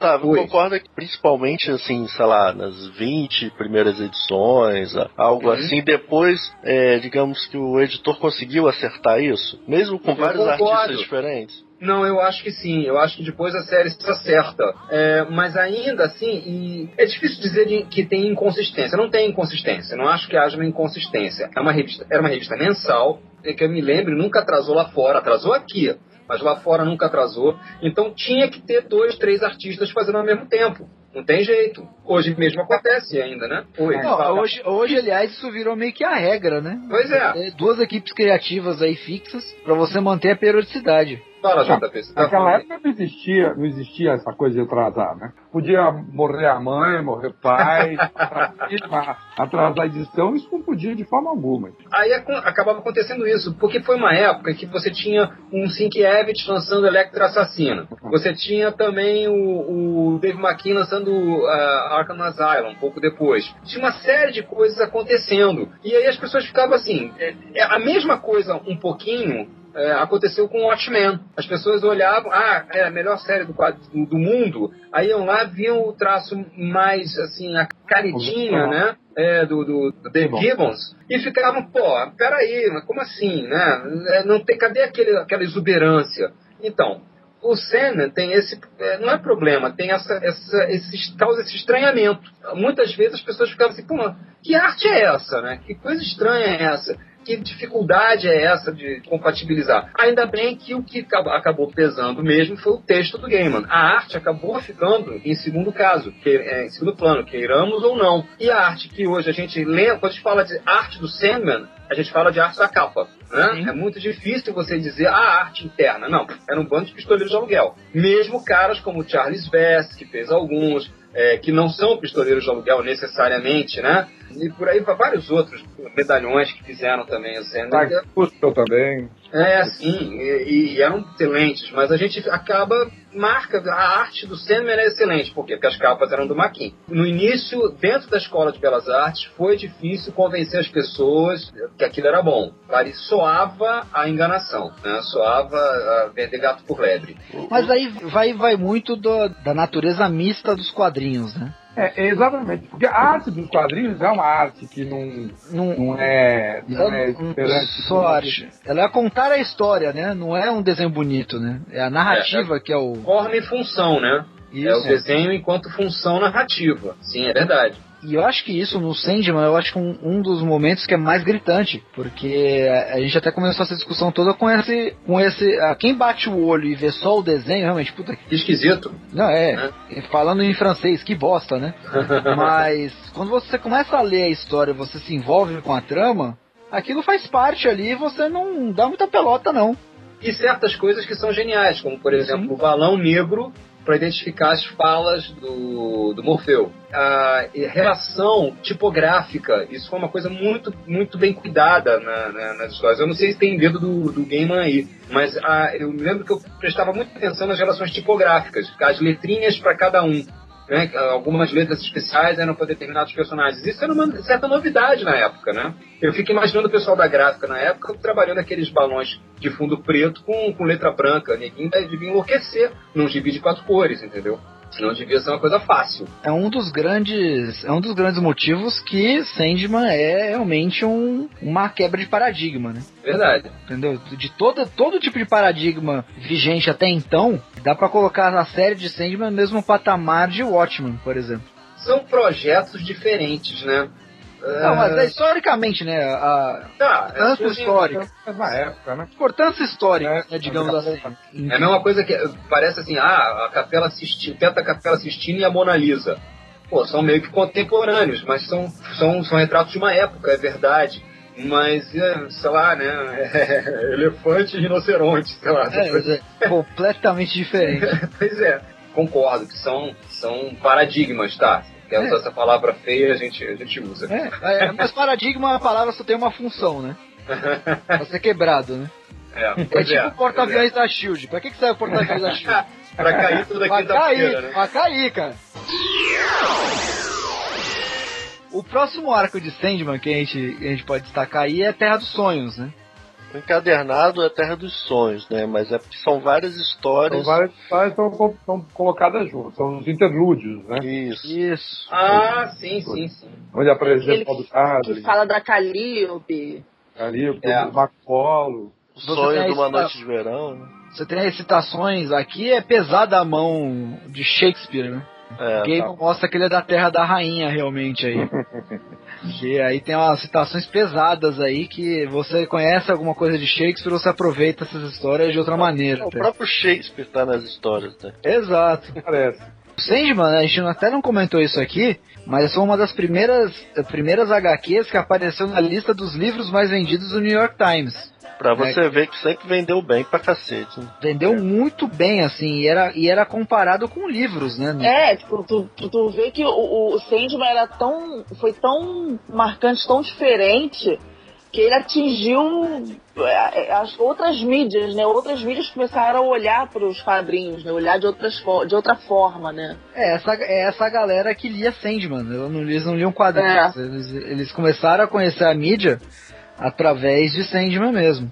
E esse, pessoal aqui que aparece até do Sonho da Noite de Verão, a parte do, do pessoal de Arcadia, é a galera, a mesma galera que aparece nos livros da magia, né? Sim, a Lady Titânia, a Lady Titânia é a mãe, né, do Tim Hunter. Exato, e você mostra que o Gaiman Spoiler. ele... Spoilers. Spoiler.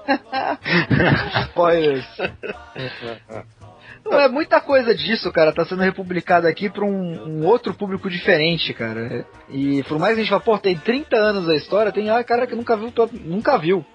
Tem, Né, tem então- muita gente que nu- nunca leu a série do Livros da Magia, né? Conhece a minissérie porque foi relançada agora. Mas É. a série, inclusive, eu gosto pra caramba. Muito bom. Não, é, é muito bom mesmo, né? E veio lá a, a dona moça lá e criou Harry Potter. Grandes injustiças da humanidade. Show de originalidade. Né? Show de originalidade. Mas é, só queria comentar foi, foi citado as passagens de, de Shakespeare e tal, que ele até vem aparecendo nas histórias. Nessa, nessa época, quando, quando essas histórias começaram né, a, a, a passar, a colocar ele no meio e tal, a primeira vez que eu li eu não gostei muito porque começa, o, o texto em várias partes começa a ficar um, um negócio mais assim, em prosa, né, mais, mais teatral sempre que possível e tudo mais. E a, a, citação do Shakespeare em si começa, deixa o negócio bem arrastado, assim. A primeira vez eu achei aquilo muito chato. A história dele mesmo, da promessa das peças dele e tudo mais. Eu, puta, que- ah, que troço maçante, mas quando chega no final, tipo, faz você ter um, um outro ponto de vista, sabe? O cara tinha um, um objetivo em colocar aquilo lá, sabe? Ele tinha tinha uma intenção de ter aquele personagem, de ter o Shakespeare, das promessas da peça e tudo mais. Mas até você chegar lá, tipo, pra mim foi bem sofrido, sabe? Era a É. parte que eu mais demorava pra ler. É, não, não é o ponto forte da Porque série não- o Shakespeare aparecendo, né, cara? E Porque você não teve que traduzir isso, né? Toda vez que você Isso, isso que eu ia te perguntar, JP. E pra traduzir tudo isso aí, cara, do original? Corre, porque você tem que ler isso, que ele bota uma citação, para ele é razoavelmente fácil. Ele vai lá, faz o gilete press e mete o Shakespeare na citação dele no texto em inglês. Aí você pega aquilo e tem que verter para o português, pô, você é obrigado a buscar o lugar, ver onde é que está, ver o contexto, e aí fazer uma tradução que se encaixa na história e ainda assim respeita o, o texto original do Shakespeare é uma dor de cabeça. Não, não é, fazer tradução não é simplesmente você pegar e traduzir simplesmente a língua. É, É. tem que traduzir a mensagem, né? O pessoal vem se queixar, não, porque tradução tem que ser fiel ao original. Pô, como você faz isso? Você tem, se cada tradutor vai traduzir de um jeito diferente, então é, é, tem uma, um envolvimento obrigatoriamente há uma modificação que o tradutor, em- em- a- com a personalidade dele, ele coloca no texto. Né? Se, isso sem dizer se é bom ou ruim. Então, não, não dá para ser fiel e há muita dificuldade, porque tem coisas que, que funcionam numa língua e não funcionam na outra de maneira alguma. E você tem que se eh, dançar miudinho para encontrar uma compensação que funcione na tua, na tua língua. Isso é muito complicado. E o Sandman tem direto isso. O- a ca- cada edição é uma dor de cabeça. Eu quero fazer uma menção aí, menção honrosa Um Sonho de Mil Gatos, que eu acho que é uma história muito boa também. Eu não gosto de gato, cara. Dois. Eu prefiro cachorro, mas mesmo assim a história é muito boa. né? Não, não, ga- Gato pra mim é um, é um bicho, bicho FDP, cara. Olha, eu, eu, eu não gostava de gato até ter um gato, viu? Gato é uma, uma criatura muito simpática, muito na dele. E aí você até fica um pouco enfadado com o cachorro, né? Que é aquela coisa de me dá carinho, me dá carinho, me dá carinho. O gato não. Cachorro é carentão, né? O cachorro é bem carente, assim. O que eu acho legal nesse nessa história do- dos gatos é porque ali reforça essa ideia de que e- eles, né, os perpétuos, os perpétuos e tal, eles aparecem é, é, de uma forma diferente dependendo da cultura da pessoa, dependendo de, de- do que é a pessoa, né? Se não é pessoa também. Dependendo do que é, né? Isso fica bem claro numa história, nem faz parte de Sandman, mas anos depois, na Liga do Morrison, quando aparece o Daniel, né, um, tem um crossover com a Liga da Justiça, que o, o Ajax, né, o Caçador de Marte, ele reconhece o, o sonho de, com, o, com o nome da cultura dele, né? Isso tem na, é, no primeiro arco. Sim. Quando, quando o Senhor Milagre, né, vai, leva ele pro, pro Ajax e ele vê e ele reconhece, né? Então, mas ali ele já, ele, o, o Morfeu ele já aparece diferente. É verdade, é verdade. Pro Senhor Milagre ele aparece de um jeito, né? Do jeito que a gente estava vendo. E pro Ajax ele aparece de outro jeito. Só que esse da, da história dos gatos, ele já. é- é- ele, pra mim, pelo menos, reforça muito isso.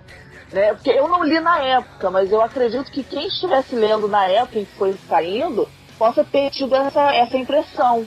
Que se você, dependendo da sua cultura, ele vai aparecer de um jeito, inclusive ele aparece também para os animais, né? E, e de acordo com o animal. Isso é uma coisa plantada na história desde cedo, né? Quando ele aparece pro Ajax, o, o, né? aliás, só aqui a gente chama o, o Caçador de Marte de Ajax, né? Isso é tão legal isso. Cara, mas é, é, um, ne- É. é um negócio que facilita o nome, porque Caçador de acho. Marte. Eu prefiro o John Jones. Eu É prefiro. É que se, não, é que se for traduzir o caçador marciano de homens, fica muito gay. Mas quando ele aparece pro, pro Ajax, é, o Ajax chama ele de Lord Luzoril, Luzoril, não com a forte, Luzoril.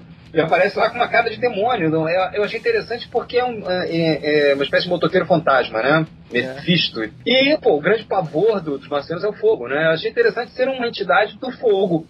Então ele morre de medo daquilo ali. E quando ele aparece pra nada, né? Pra, pra namorada dele, né? Que foi a primeira rainha. Ele aparece como um, um- uma, uma, uma imagem relacionada ao universo da nada. Né, que é um homem negro, que é um guerreiro, né, uma expressão de um guerreiro negro, com o mesmo cabelo dos homens que aparecem naquela tribo. Então isso é plantado muito cedo na série. Ou seja, quando chega o, o Sonho de Mil Gatos, você já diz que, ah, tudo bem, beleza, agora pro gato ele é gato. Né, pro cachorro ele vai ser cachorro, e pra, né, pra todo mundo ele vai ser qualquer coisa mais próxima de, de, do- de quem tá do sonhador, né? E- O Ronaldo ele vai ser três travestis, é isso? Talvez. Pode ser. Ele não vai reconhecer como travesti. Até, até o fato dele parecer com, com o Peter Murphy e depois com o Robert Smith, né, talvez seja uma maneira de dizer que ele é o retrato de sua época, né? A cada época ele aparece com a cara daquela da, com a, com a fatia histórica. É, Ah, quando até ele o- aparece no passado também, né? Até o fato da gente reconhecer ele, eu reconhecer ele como Robert Smith, você conhece ele como Peter Murphy, re- é, reflete, reflete isso também. Para- se você parar pra pensar mais a fundo, Mas, Cada um vê como quer, né? mas essa é a diferença dos perpétuos pros, pros deuses, né? Os deuses são culturais. Os perpétuos são não. de todas as culturas, né? Eles, são, é, são eles mesmos falam- regras universais, né? É, eles falam que eles, eles existem por causa dos seres seres vivos. Eles nem falam seres inteligentes, né? Eles falam seres vivos. Todos os seres vivos é, têm, sofrem influência ou influenciam os perpétuos, né? Então, independe de cultura, né? Os deuses, sim. Cada cultura tem seus deuses. E como eles estão acima dos deuses, eles estão em todas as culturas. Até perdi aqui o rap de novo. O próximo arco que a gente acaba é também é um arco bem conhecido, que é o Estação das Brumas, né? É um dos melhores, na verdade. Que é um dos melhores também, que aí já aparece, você tem mais dois perpétuos aí com participações mais importantes, que é o Destino e a Delírio. Na verdade, co- começa com uma reunião dos perpétuos. Menos aquele que tá desaparecido. Menos o desaparecido, que nesse momento a gente não sabe qual é, né? Cara, uma outra coisa também que eu acho muito legal, que é cada um deles ter um objeto, um, si- é, é o sigilo, né, que eles chamam. Sigilo, sigilo, signo, né? É, é, é, eles têm é um objeto, né, que É, representa o inglês é o irmão. sigil, né? Sigil. É, é o signo. Eu queria ser chamado de sigilo, mas o, o, o Og preferiu manter signo. Eu achava Em alguns locais fala sigilo, né? Então. é, Algumas é, traduções. né? Algumas traduções, né? Vai, vai pra Eu, eu prefiro, eu prefiro. Isso também vem da, da cultura ocultista, né? Também vem dos ensinamentos ocultistas, né? Para você ter ali contato com alguma coisa, você tem que ter um objeto, um, um- um- alguma um objeto não, mas alguma coisa que represente aquilo que você está evocando. Posso, posso falar uma coisa? Isso não é da cultura ocultista, não. Isso é de toda a cultura que você precisa invocar alguma coisa. Né? Eu acho que o maior exemplo é a cruz. Quando você tá com a cruz lá na mão rezando. É a, é a ponte que você faz com a entidade. É, exato. Então é, é uma coisa que tá em todas as culturas. né? Vai no, buraco do queijo, ele tira toda a maquiagem. Vamos chamar cultura de maquiagem aqui, vai. Sendo bem filha da mãe. Vamos tirar todas as camadas de fora e vamos deixar só o principal. Que é o signo que liga ele a outra, alguma outra coisa. E ele, cria, ele traz isso pra mitologia que ele tá criando, né? É porque quando eu falo ocultista, ela en- engloba tudo isso, né? Porque no ocultismo estuda a porra toda, né? Isso que eu tô querendo dizer. Tá tudo dentro dessa, dessa, esse misticismo que o Gaiman coloca dentro de Sandman, né? Então, tipo, aí ele coloca isso na, na, na- na- em cada casa do, do, de, de cada perpétuo. né? Você, ele, tem, ele quer chamar que, o, o irmão, então ele pega no, no, no objeto que pertence ao irmão e ele faz aquela, aquela oraçãozinha lá, aquele chamado lá, e para ele poder aparecer, né? Eu achei, isso muito legal. E a reunião deles também é muito boa, né? Chama um, chama outro. Por que, que você tá me chamando? Eu não devia estar aqui. Você fez merda, né? Alguém fez merda. Tá todo mundo reunido, tal, alguma coisa fedeu. É bem reunião de família mesmo, né? cara? É, Tá é. todo- vou chamar todo mundo aqui pra conversar. Ih, caraca, lá vem merda. Alguém fez uma coisa, cagaram no carpete, né? alguma coisa aconteceu. E, o- e o destino reclamando da roupa da irmã. Foi assim que você tinha que estar se apresentando. E ela até fala, né? é, você tem que aparecer com uma. Daqui a pouco eu vou ter que aparecer com uma foice. É, Eu, eu imagino os leitores na época, assim, cara, reunião dos perpétuos deve ter sido um alvoroço, né? Que acontece toda hora. É, uma das partes preferidas da, da, da série era quando um encontrava com o outro, assim, pra mim. É, eu achava fascinante quando um tramava contra o outro. Ah, mas né? é- Trama, um querendo sacanear o outro e, e as, as alianças, né? O sonho sempre aliado com a morte, e desespero e, e desejo sempre aliados também. E, e o destino meio que fiel da balança, né? Aliás, eu estava falando uma coisa antes de cair que eu acho que tem a ver com o destino. Que ah, você falou, uh, acho que foi o Pacas que falou, ah, enquanto há seres vivos, há os perpétuos. Bom, mas mais ou menos, né? Porque o destino aparece antes dos seres vivos. E a Ele morte é- que aparece depois? e, e também, é a última. A morte é a última para É. pegar o próprio destino, né? Inclusive em livros da magia isso acontece. O destino Exatamente. fecha o livro, a morte vai lá para pegar ele. A morte apaga as estrelas. né? Apaga Então, a luz e fecha a porta. tem, É. tem uma coisa que a, que a o desejo fala, Que é interessante também, depois daquele sermão do Sandman sobre eles servirem os humanos e tal, ela diz que os humanos são frutos do desejo, né? Então, então fica aquela coisa assim meio, né? É, é, ela vem antes ou depois, a galinha ou é o ovo, né? É. Mas o Gaiman ele não quer explicar, ele quer confundir, né? Como diria o Chacrinha. É, pois é, pois é. O que é genial, ainda bem, né? Ainda bem, porque com, com respostas absolutas com esse tipo de tema é uma coisa meio, meio contraproducente. É, e, uma, e uma das coisas que aconteceu ali, acontecia bem pouco, demorava para aparecer, tipo chuva no sertão, era um irmão encontrando o outro, né? E ele aprendeu isso rápido, que é o que todo mundo queria ver, e ele nunca, quase nunca mostrava, né? E tanto que agora pro, pro Overture, mas quando perguntaram para ele se demorava muito para ele terminar, se a morte ia aparecer e tudo mais, ele falou: Olha, a história tá pronta, só que eu tô pensando se eu vou mostrar um ou outro irmão ainda, então eu não posso dizer que eu acabei ela. Pode ser que eu mude se eu quiser mostrar alguém. Porra, que filho da puta! É, cara. É, Todos mas os a- autores são assim. Mas a graça é essa, cara. É. Todos os autores são assim, pô. Não, se o cara fizer sempre o que você quer, você não vai achar graça.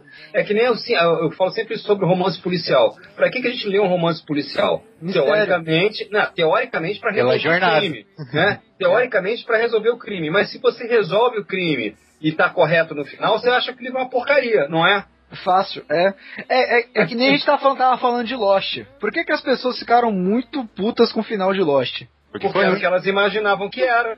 Não, porque foi, foi uma das primeiras teorias surgidas foi que tava todo mundo morto. E foi. É. Entendeu? Tipo, Foi porra. a primeira teoria. Teoria, né? Foi a a, primeira. Eu digo que foi a minha primeira teoria. Todo mundo morreu ali, aquilo era o inferno. Pronto, acabou. Na- e foi assim, no primeiro episódio. Acabou o primeiro episódio, todo mundo falava, eles morreram.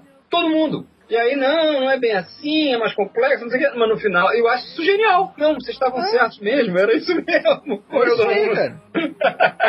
Pô, mas é, mas se o, se o escritor dá, se o artista dá para o público o que o público pensa que quer, certamente o público vai se rebelar e vai achar que a obra de arte é uma porcaria. Porque o público, o que o público quer, pensa que quer e o que ele precisa são coisas bem diferentes. O público não sabe o que, que é, né? É, Não, não sabe mesmo. Eu tenho o que ele pensa que quer e o que ele necessita. Imaginam como a, his- a história ideal é aquela história que você tá criando ali e ela to- perde. O- Até o próprio artista perde o controle do, do destino ali do negócio. Porque a- toma o caminho próprio. Ele não- não- a história não obedece ninguém mais. Verdade. Então, é, o artista pega e acaba uma história de um jeito que ele achou di- diferente do que ele tinha planejado, porque ele chegou um momento e falou assim: olha, isso aqui não é o que tal personagem faria.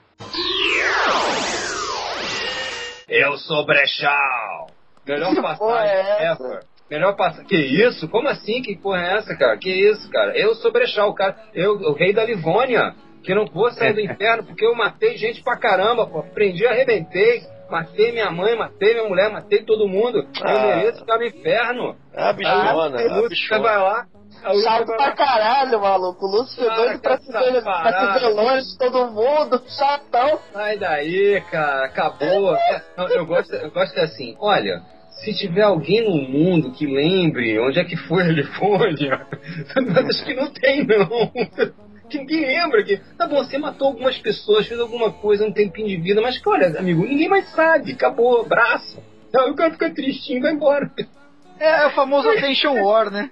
É muito bom, cara. Eu sou Brechal. Toda vez que eu vejo um cara falando muito arrogante, eu sou fulano, eu penso logo nisso. É, Brechal, tem uma rima boa pra Brechal. É. Cai de boca no meu pé, né? Eu acho o melhor arco de, de, de todo o Sandman. É o que eu mais gosto. É o que eu mais lembro, é o que eu mais gosto. É o que, A reunião dos panteões é sensacional. é o que mais referência, né? Também. Não, é, tem muita referência mitológica. Agora, o que eu acho foda é a forma como ele retrata o Thor, tendo aquele Thor da Marvel, né? Que não tem nada a ver com o Thor da mitologia. Ele retrata da forma como, como, como descreve, né? No, no, na Mas mitologia. não com o martelinho.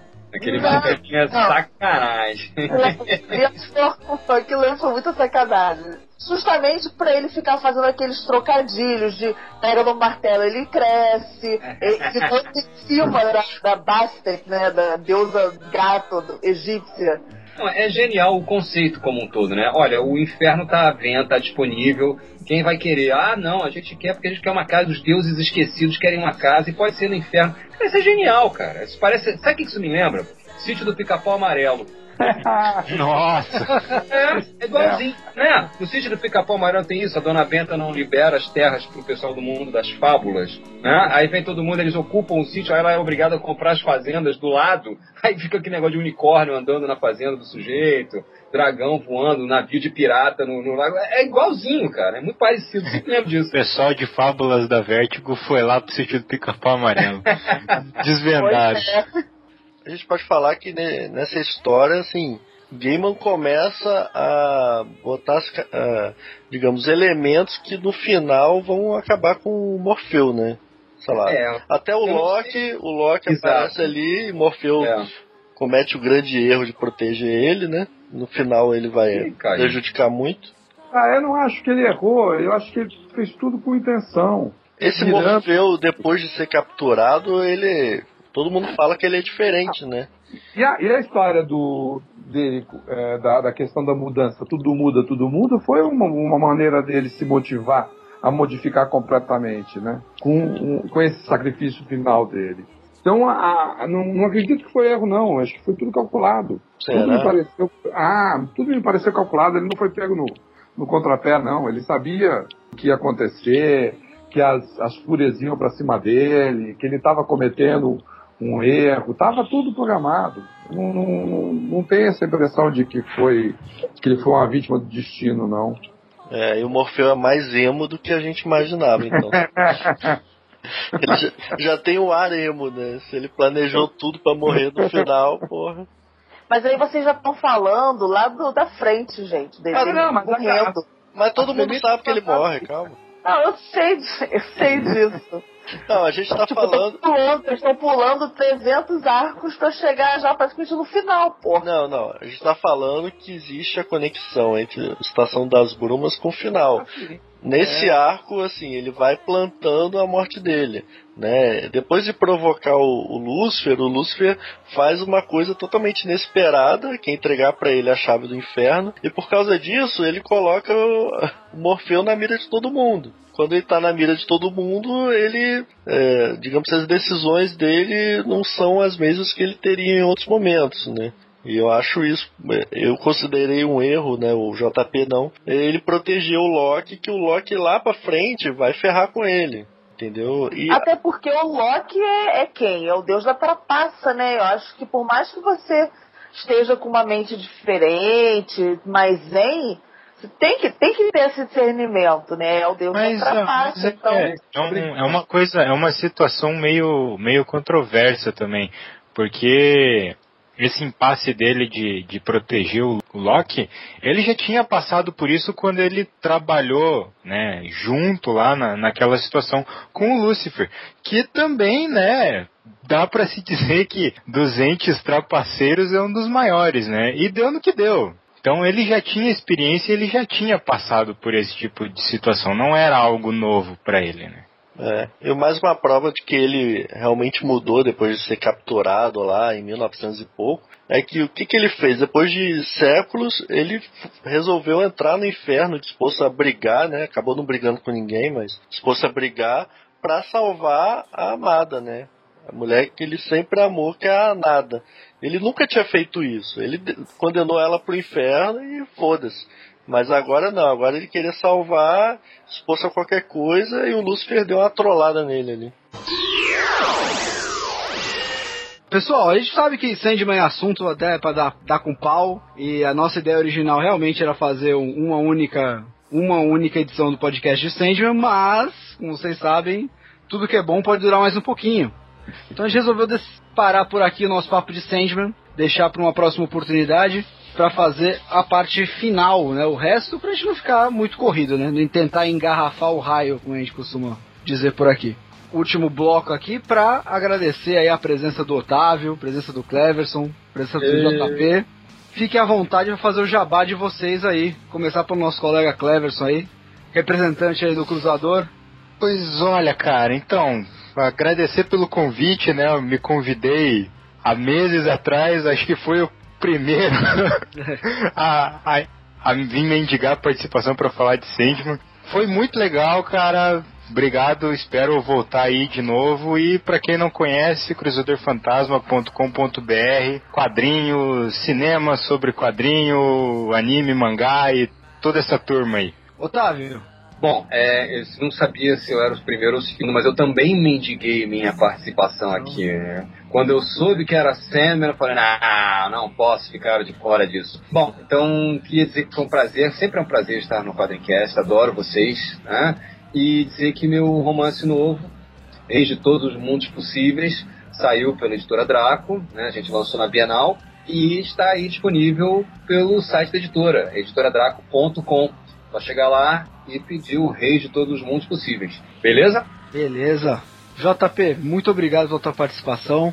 Pra, já que a competição, para ver quem mendigou primeiro, eu mendiguei antes mesmo de ser proposto. É verdade. É verdade. A, a- a verdade, a grande. Tem uma legião de mendigo. É. Cara, foi um, do, foi um do, do- do- dos temas que teve pancadaria pra saber quem ia participar. O JP mandou pra gente no Facebook a mensagem: Olha só, se algum dia vocês gravarem Sandman, só me chamar, tá? Aí, Aí, Eu a ach- gente- aí a gente eu- teve a ideia assim, pô, já que o JP quer gravar Sandman, vamos fazer a iniciativa Vértigo então? Vamos, opa, boa ideia. Eu achei até engraçado que o Léo veio, "Ô, você tá afim de gravar? Eu, Ah, mas que falta de opção pra convidado, vieram me chamar. Não, cara, olha, para poder falar de Sandman, até debaixo d'água, eu entrei na- no mundo profissional de quadrinhos para poder ler mais quadrinhos do que eu lia antes. Então, qualquer oportunidade de falar de quadrinhos me, me, me encanta. Valeu, agradeço um bocado pela, pela oportunidade. Então é isso, pessoal. Vamos ficar aqui com a parte 1 de Sandman. Aguardamos vocês para os próximos podcasts. Se você quiser, gostou ou não gostou, que você quiser comentar sobre este podcast, você pode falar conosco por alguns caminhos. Primeiro deles, se você é da velha guarda, você pode mandar um e-mail para quadrincast@quadrim.com.br e é quadrim com M, tá? Não é com N. Se você pode, quer usar o seu Facebook, você lá na nossa página que é o Quadrincast também comentar. Ou você também pode falar conosco através do Twitter que é o arroba quadrim. E se você sair do feed e também na nossa página do quadrim.com.br, lá também no post deste podcast você pode comentar, assim como você pode comentar também nos posts das nossas matérias, nossas resenhas e também no post da Iniciativa Vértigo e acompanhar os podcasts dos nossos parceiros. Por hoje é só, um abraço pra todo mundo, um abraço pros mano, beijo pras minas e bons sonhos a todos.